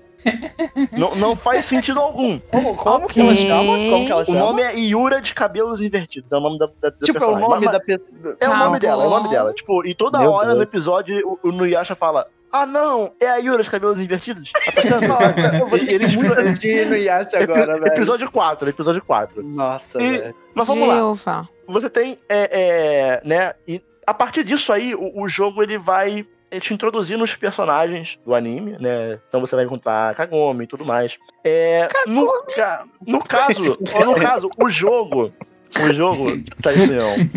O jogo, ele é como se fosse como se fosse um filler do anime. Então, o seu personagem, ele cai nesse mundo meio que no meio da história do Inuyasha e você conhece todo o elenco principal E você vai seguindo junto do grupo para recuperar os fragmentos das joias quatro almas, que, enfim, eu não vou explicar porque tá fragmentado, né? Vai assistindo e acha. É, mas o jogo, Aham. ele te passa essa sensação de estar dentro do anime, sendo um personagem que foi encaixado ali, e tem sua própria história, isso é importante, porque você vai visitando as vilas, você vai conhecendo as histórias dos personagens, ajudando os vilarejos, recuperando o fragmento, né, derrotando o chefe que tá com o fragmento das joias quatro almas, e vai descobrindo um pouco como voltar para casa, que é o seu objetivo, porque no caso da Kagome, ela, ela vem pro Japão feudal através do. do. Ó, Thaís vai rir. Do. Ela é transportada por uma, yokai através do Poço Come Ossos, que fica atrás da, da casa da família. Na moral, cara. Que é o, po- o Poço Come Ossos, é o nome do poço. A Não dublagem brasileira não mere- não nome. A merece dublagem brasileira é Aí, aí você me pergunta, por que, que o poço tem um nome? Eu não sei, Meu mas tem. Deus, come ossos, tá? Come Tipo, ossos. em vez de colocar, tipo, o Poço Meu dos Deus. Mortos, né? Uma coisa assim. Não, não, mas come ossos. Sim, come É, ossos. porque tem, tem- literalmente tem ossos Ai. no fundo do poço, Ah, de sim, cadáveres, sabe? entendi. Ok. E É bem autoexplicativo, então, né? Ninguém limpou, sabe? Mas enfim. É, só que diferente da Kagome, que veio pelo poço e ela poderia voltar, de- né, pelo mesmo poço, né, que tem um poço no mundo do Japão feudal, que está no mesmo local. No caso, como a protagonista veio pelo pentagrama, não tem Hum. o pentagrama no mundo feudal. Então ela tem que descobrir uma forma de voltar pra casa, e aí tem toda a situação dela descobrindo por que que ela tá ali, enfim. É um jogo divertido que você se sente ali fazendo parte dentro daquele, assim como toda obra de, né, meio que Sekai, né, que pega uma pessoa do mundo atual e joga numa situação fantástica, Uhum. né, tenta te co- colocar o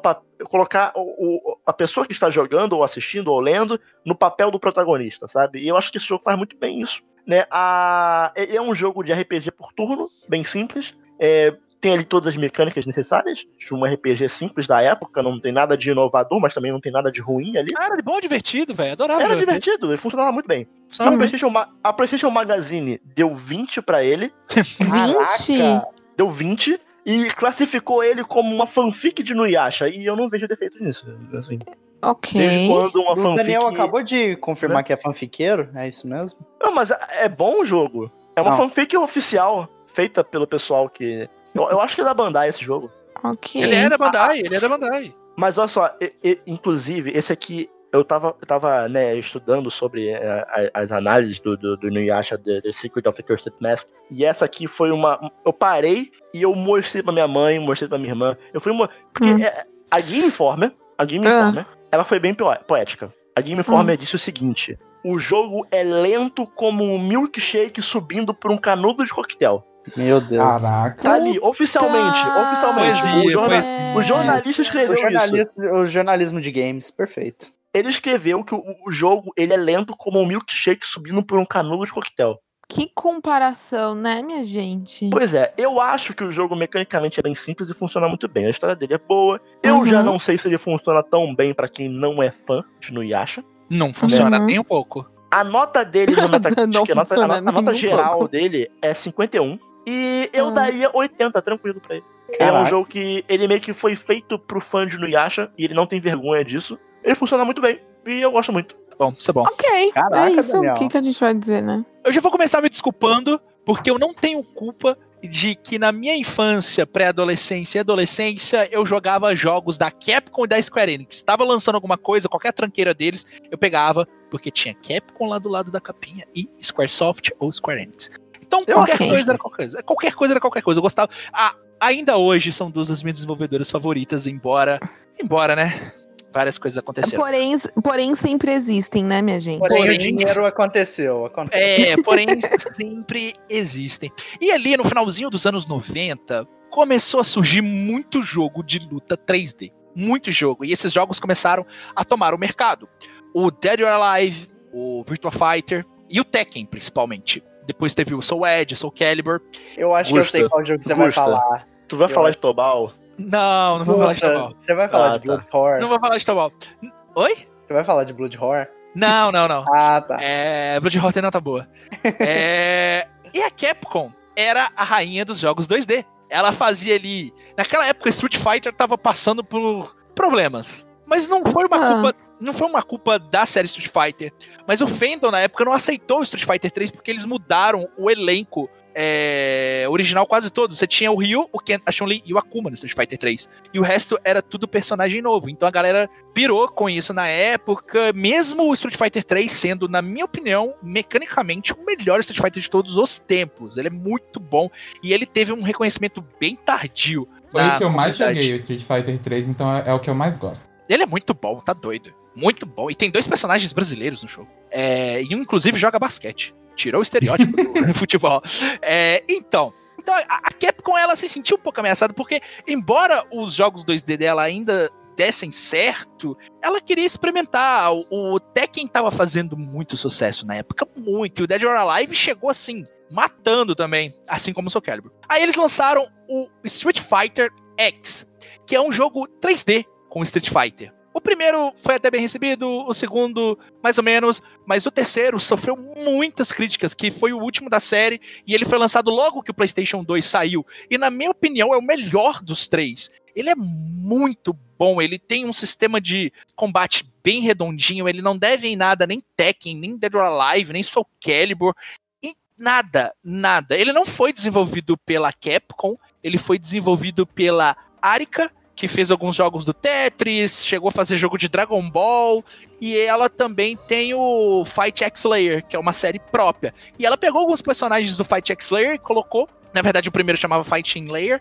Colocou no Street Fighter X, juntou com os personagens de Street Fighter e formou um elenco muito legal. Tem personagens como Jack o Skulomania que eu adoro e eu queria muito ver eles na série Street Fighter novamente. E era muito bom. E o terceiro, ele tinha um sistema de tag, igual o Tekken Tag. Você podia trocar de personagem.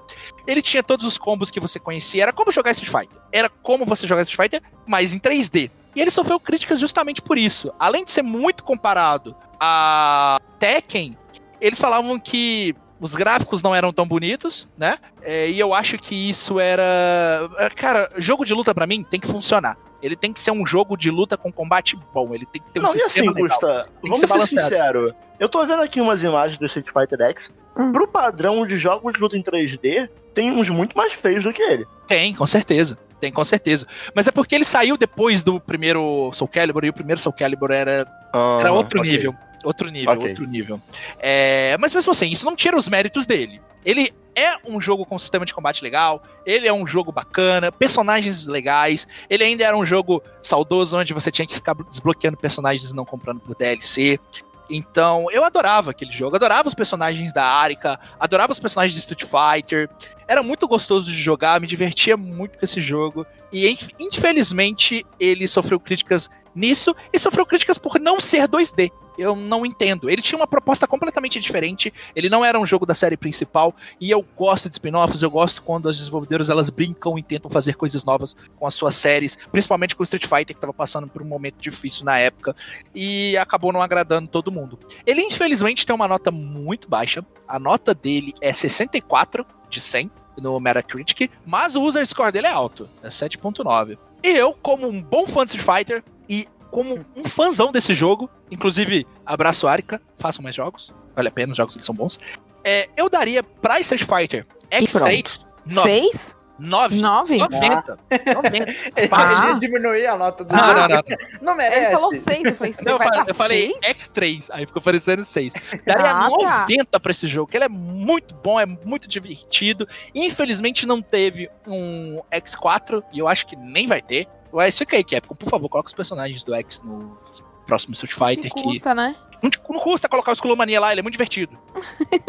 o último jogo que eu quero falar sobre é um jogo que eu joguei recentemente. E por mais que eu ainda seja bem novo na franquia, eu me apaixonei muito. É, infelizmente aqui, igual a gente faz piada, e você também deixou o disclaimer no começo do que nota não define jogo. E também, tipo, como eu tinha até dito e a gente comentou também, é, cada um pega o que há, o que quer, assim, pega o que vê dentro dos jogos, de tipo, eu tirei uma coisa de um jogo que a Thaís não vai tirar, o Daniel tirou uhum. uma coisa. Todo mundo tem uma experiência diferente, mas no caso eu joguei recentemente o Nier, Nier Gestalt, uma aí um dos maiores clássicos cult do, do, do, um dos maiores RPGs de todos os tempos. Na minha acho. opinião, meu Deus, tem que, tem que falar, tem que falar certo. eu joguei, certo. eu joguei Nier Gestalt assim, sendo super sincero, eu não acredito também muito em lista. E Nier Gestalt desbancou, tipo, todos para mim e tá no top 1 de, da, da- de franquias da minha vida e de jogo da minha vida. Pra mim, Nier Gestalt é muito bom.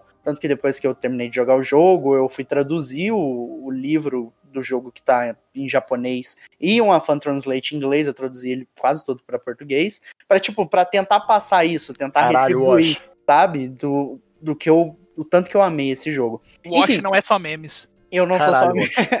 eu, eu me empenhei muito, porque Nier é uma franquia que eu gosto muito e eu queria devolver isso, esse sentimento maravilhoso que eu curti, gostei da história, de volta para as pessoas que ainda não, não experienciaram ele. O que acontece? Nier, nesse quesito, o Nier tem uma nota de 68 no Metacritic. Que é um É, absurdo, uma das notas sim. mais injustas da Mas- história dos videogames. Então, eu quero tocar nessa parada, porque Nier, eu acho que não tem muito o que falar, porque, primeiro, vai ser spoiler, e eu quero que todo mundo que for jogar, seja nosso querido ouvinte ou ouvinta, jogue sem procurar nada, assim como eu fiz. Tipo, eu só ouvi algumas, algumas músicas do jogo, jogue sem procurar nada, saber sobre o jogo. Se, se você gostou de Nier Automata, vai jogar o Nier sem vai pesquisar nada. Você vai vai amar, o jogo é muito bom. Mas eu queria focar, em vez de falar É os que, pontos mas peraí, se você jogou Automata, você já tomou um spoilerzinho ali do Nier, né?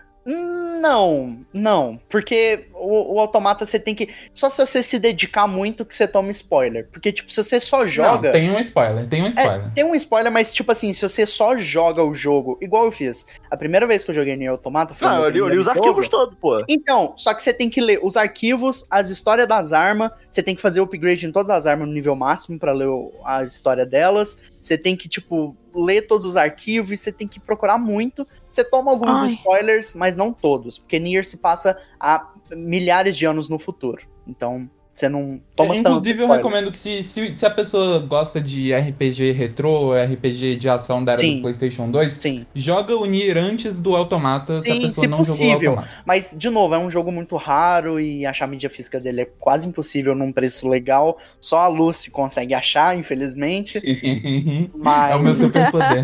O meu caso, eu, eu consegui emular, depois que eu troquei de processador, eu consegui emular no emulador de PS3. Joguei, foi um pouquinho difícil, Vai mas. sair o remake também aí, né? eu- então, o que eu quero dizer é que em vez de focar nas coisas boas que o jogo tem, que tem milhares, eu vou ficar só falando aqui, que é o jogo do Hum. podcast, como vocês dizem, é, eu queria é, ressaltar as críticas que Nier teve por ter essas notas baixas, e eu quero focar nas três negativas que ele tem. É, que são Todas abaixo, injustas de pessoas que só zeraram o final são A, não viram o jogo amarguradas na inteiro. vida, certo? Uhum. E essas são abaixo de 50, são todas, respectivamente, 45, 42 e 40. Ah, porque o que acontece? Ah, como eu falei, cada um tira o que quer dos jogos. E nessa época, o jogo é de 2010, é, tem umas críticas, tipo, muito absurdas, que eu cheguei até aí um pouquinho atrás, no dia que o, o Daniel é, falou que a gente ia participar, ia ser a nossa estreia aqui no, no É Ruim, Mas Eu Gosto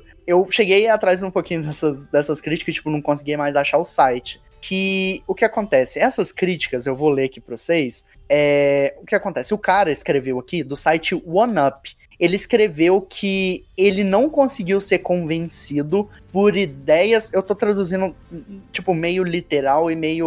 Washington Translator. Tipo, a, a, por- a portuguesado só pra ficar bem rápido De mesmo. Divinópolis ainda. Isso, exatamente. de designer de 21 anos. É, que o cara que disse que ele não foi Além de convencido. designer, ele é bilíngue. É, português e várias bosta, eu falo mesmo. E memeiro. E mineiro, uai. Ah, Memeiro. Ah, tá, o memeiro também, enfim. É, o cara aqui, ele disse que ele não é convencido por ideias meia boca, por fazedor de... Chamou o Yokotaro de fazedor de filler, Nossa! que se diz ego de um grande diretor de jogos. E ele diz que o jogo precisa mais do que livros sentimentais, uma hermafrodita e um gay pra me manter interessado. Que O cara disse isso? Cara Além de isso. preconceituoso, ele é burro. Exatamente. Exatamente. Ele Provavelmente claramente, ele não- ele não- claramente só jogou o final A. Isso aí E, é coisa tipo, de quem ele só jogou o provavelmente final A. pulou todas as cutscenes do jogo e só Não, jogou... tem que ser cego pra escrever essa merda aí, velho. Porque, Nossa, que Tipo ódio. assim, é, eu quero enfasar esse ponto, porque na questão de crítica, igual, hoje em dia uma crítica dessa, se eles mandassem tipo para um The Last of Us da vida, além da pessoa ser demitida e ser esculachada na internet, Como essa deveria. crítica, exatamente, essa crítica dela provavelmente ia gerar um auê todo e provavelmente hoje em dia muita gente ia ficar do lado desse babaca, porque hoje o que ofende, o que humilha, o que xinga, o que propaga ódio gera muita notoriedade, muita gente fica do lado de gente babaca assim. Então, tipo assim, eu só quero focar é, nessa, nessa crítica de Nier, porque assim, pra mim é um jogo maravilhoso, me ataca pessoalmente esse tipo de crítica, ataca as pessoas que eu gosto, que ele não só mencionou como falou, tipo, um tom super ignorante ali, mas eu Nossa, acho dá vontade de dar um soco na não cara dá, desse filho não da dá. puta. E tipo, eu procurei o site pra tentar achar a pessoa, pra ver Nossa, se a eu quero pessoa matar. hoje só. ainda tá no mundo dos jogos, mas tipo, o site parece que faliu e tipo, achar Ah, pouco óbvio que também. faliu. Nossa, não, não é, Que bom, né? que bom, bem feito. Sim, contratar gente, tipo, dessa alçada é, né? Porra, tem mais é que Nossa. falir mesmo. Mas Tem que se ferrar. Sim, mas aí o que acontece? Eu acho que um- uma pauta aqui, eu quero deixar uma reflexão de que, tipo, beleza, você pode não ter gostado de um jogo, é, se você pagou por ele, você tem todo o direito de. Puta que pariu, eu gastei meu dinheiro nessa porra. Que jogo merda. O que, que eu vou fazer com essa Não, porra? e Nier tem muitos problemas que, que, que- Muitos. que são, são realmente Muitos. problemas, sabe? Muitos, muitos. Porque, tipo, é, na questão de Nier, na questão de.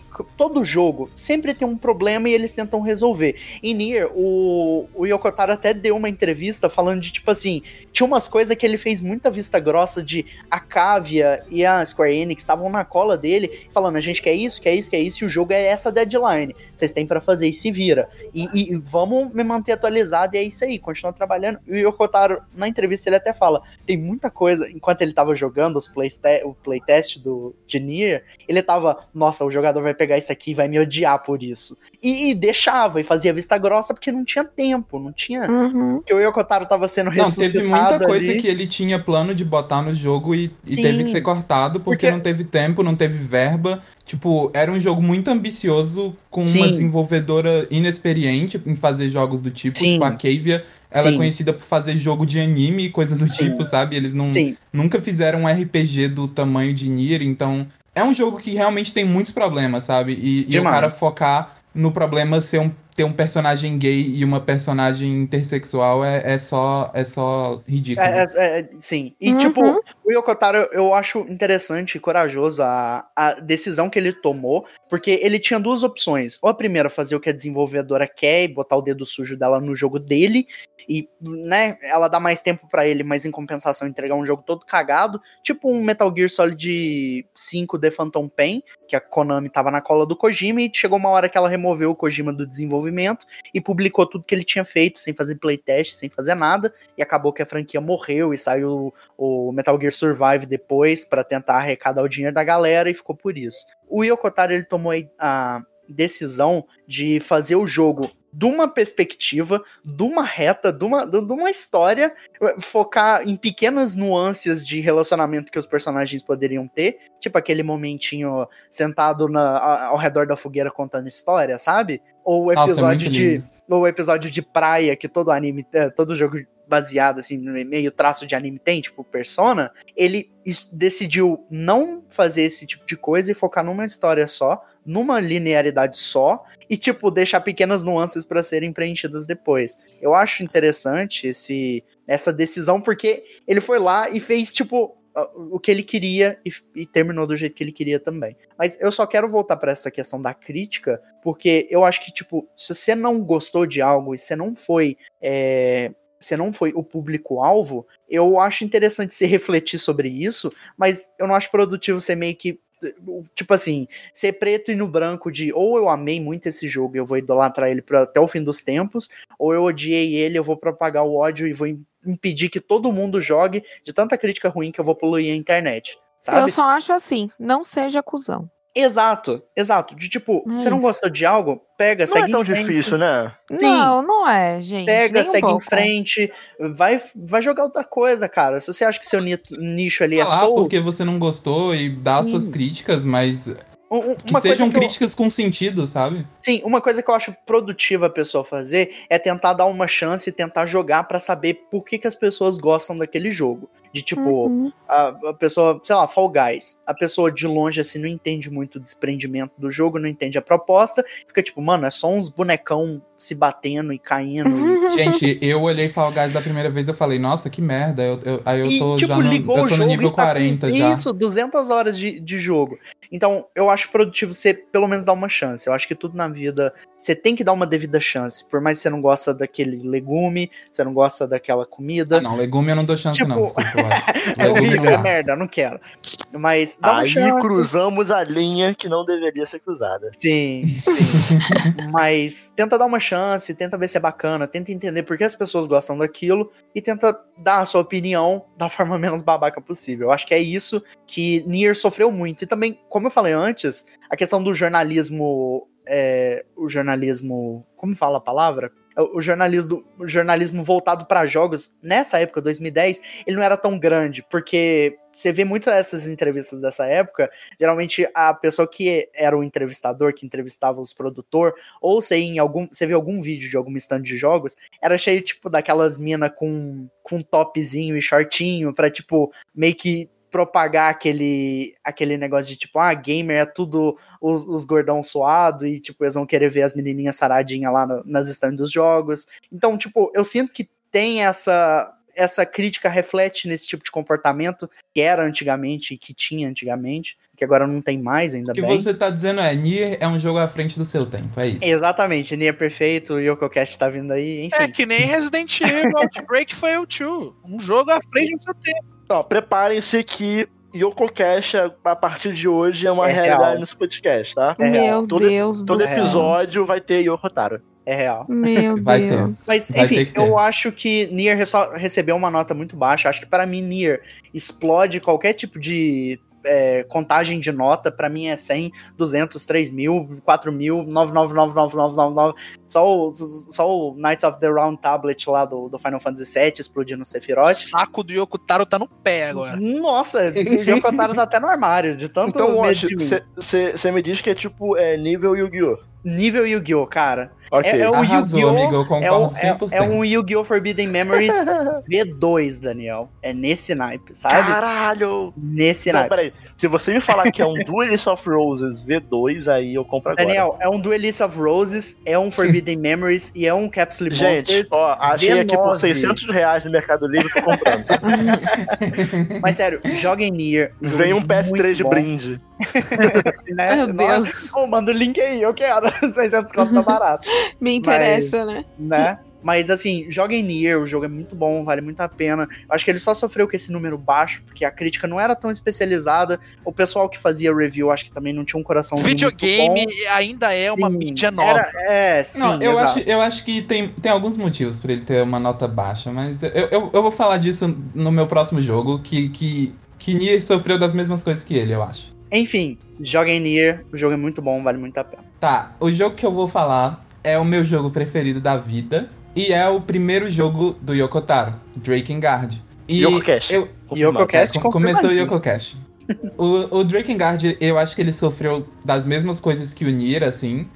É, mas antes de falar do porquê que ele sofreu, eu queria falar um pouco sobre por que, que eu gosto tanto dele. E assim, o Drakengard ele saiu em 2003 no PS2. E pra época dele, ele era um jogo extremamente experimental e diferente de qualquer coisa que tinha no mercado, assim. Ele era um jogo realmente muito único. E é difícil de falar exatamente sobre o que é e explicar Drakengard. Tipo, quando eu falo sobre Drakengard, as pessoas ficam meio. Caralho, que diabo de jogo é esse, sabe? Ele é, ele é uma coisa muito fora da curva. Ô, é. E. É, então. E eu acho que o motivo pelo qual eu gosto tanto dele é por isso, sabe? Por, por, por quão diferente, quão único ele é. E, tipo, da primeira vez que eu joguei ele, eu terminei, eu fiquei, tipo, tá, eu gostei do jogo, é um jogo legal. Mas ele não imediatamente virou meu jogo preferido. Só que conforme foram passando dias, semanas, meses, anos, eu fui pensando sobre ele cada vez mais e cada mínimo detalhe dele começava a crescer em mim, sabe? Tipo, cada coisinha dele Uhum. ia Drakengard é ficando cada vez aquele. melhor. Drakengard é aquela paixão de ônibus que você acha que nunca mais vai ver na sua vida e aí começa a aparecer toda vez no ônibus que você vai para pro Aí trabalho. você só pensa Aí nela. você só pensa nela. Exato. Exatamente. É, Drakengard, assim, é, é um jogo que eu joguei em 2018, talvez início de 2019, e assim, desde lá que ele tá sempre na minha cabeça, sabe? Assim, acho que não tem um mês que eu passe sem pensar em Drakengard em algum momento. Isso, isso aí eu com Nier. Eu penso em Nier E- o tempo todo. Pois é, e não teve nenhum jogo na minha vida que, que fez isso comigo, sabe? Tipo, a maioria deles eram paixões passageiras que eu passava, tipo, meses pensando e depois passava um pouco, mas o Drakengard meio que foi algo que ficou. E por isso ele acabou ganhando, depois de muito tempo de eu jogar, ele ganhou o posto de meu jogo preferido, assim. Então, ele é algo que eu tenho uma paixão muito forte pessoal mesmo. E eu acho que o que me pega muito nele é a história e, e toda a parte estética, assim, a trilha sonora, eu acho talvez a minha trilha sonora preferida de jogos, assim, ela é muito boa. É, só que ela é muito boa de forma esquisita também, porque ela é uma trilha sonora muito experimental. Ela pega é, trechos de música erudita e ela são tipo trechos remixados pra parecer uma música perturbadora e atonal, Nossa, assim. isso deve ser maravilhoso. Então, Thaís, você tem que ouvir essa trilha sonora porque ela, assim, é muito trilha sonora Ai, de, de filme de terror. Sim. E, assim, um filme de terror muito maluco, assim, sabe? Não é um filme de terror Uhum. convencional, é um filme de terror. Lúcia, você já, mesmo. você já convenceu a Thaís, só em falar nisso. É, eu tô Pois é. convencida. A trilha sonora dele é incrível, Não, assim, ela é muito perturbadora mesmo, assim, é, é coisa que você fica maluco da cabeça ouvindo. E Nossa. tudo isso, fantástico. assim, do- desse, desse jogo ser tão único foi o que me pegou nele. Eu não vou entrar em história, porque se eu for começar a falar aqui que o jogo é sobre um psicopata, um pedófilo, uma canibal e uma criança, Meu vocês Deus. vão ficar Nessa um pouco ordem. perturbados demais, assim. Uhum. É, então, eu não vou entrar em muitos detalhes. Mas eu acho que o, que Obrigado. Um dia, sofreu... um dia vai, um dia vai, mas não um hoje. dia, um dia, por favor.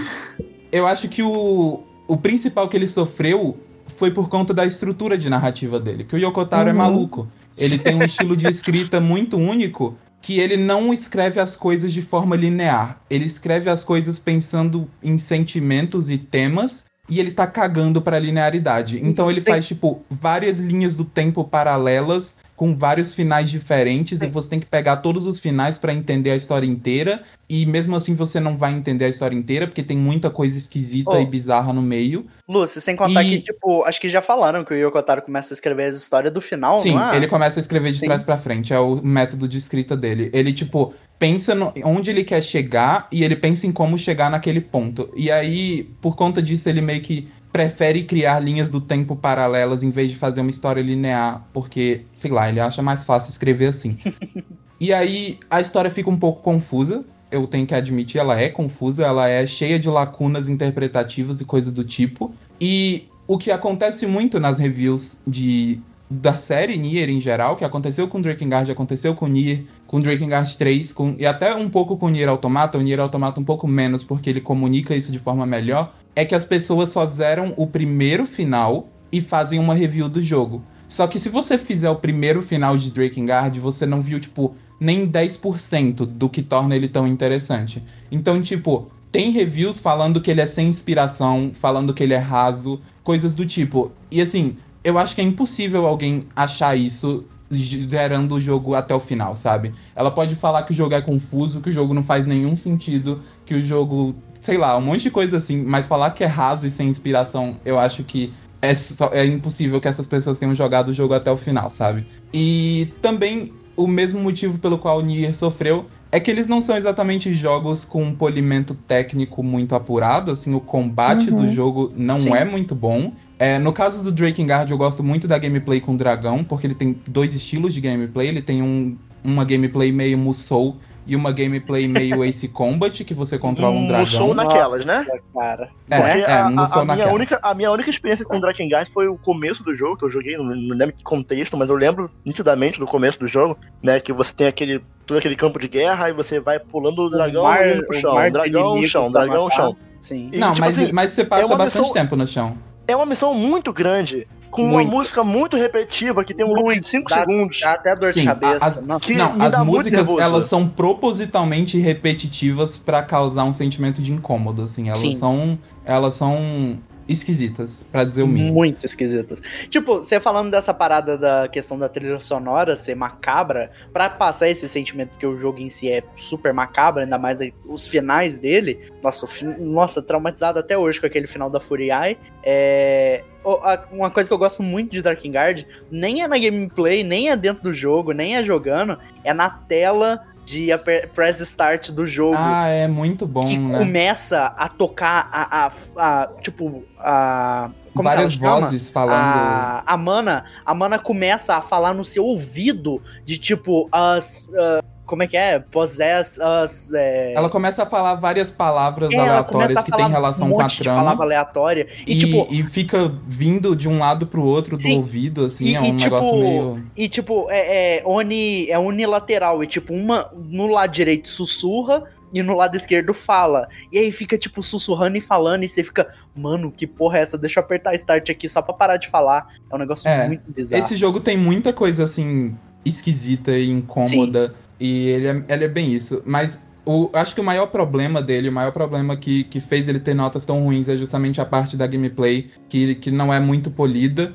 E os gráficos dele também não são dos melhores, assim, tipo, até porque era Musou, tinha muita gente na tela, e era um problema da época que os consoles não aguentavam tanta, tantos personagens na tela, então os Musous da época em geral tinham gráficos mais feios pra ele aguentar rodar o jogo, sabe? É, então, é, são essas coisas que fizeram ele acabar tendo uma nota baixa. E foi a mesma coisa com o Nier. Tipo, o Nier também não era tão polido em gameplay e nem visualmente, assim. E muito disso é por conta do orçamento, né? Eles não tiveram um orçamento muito alto, eram jogos muito ambiciosos, com um orçamento não tão alto. Mas eu fico feliz que eles meio que se tornaram jogos cults, que anos depois tiveram o reconhecimento que merecem, sabe? Por mais que eles não tenham um polimento técnico grande, é, eles são jogos muito interessantes e muito únicos que simplesmente não existe nada igual, sabe? Então, por mais que eles tenham problemas, a- as partes que são boas compensam tudo, assim, pra mim, pelo menos. E é isso. Essa foi minha carta de amor pra Drakengard. Por favor, joguem esse jogo maravilhoso. Ah, não, não, não fechou ainda. Ela precisa dar uma nota. Exatamente. Vocês querem, vocês querem a nota do meu coração ou a minha nota crítica?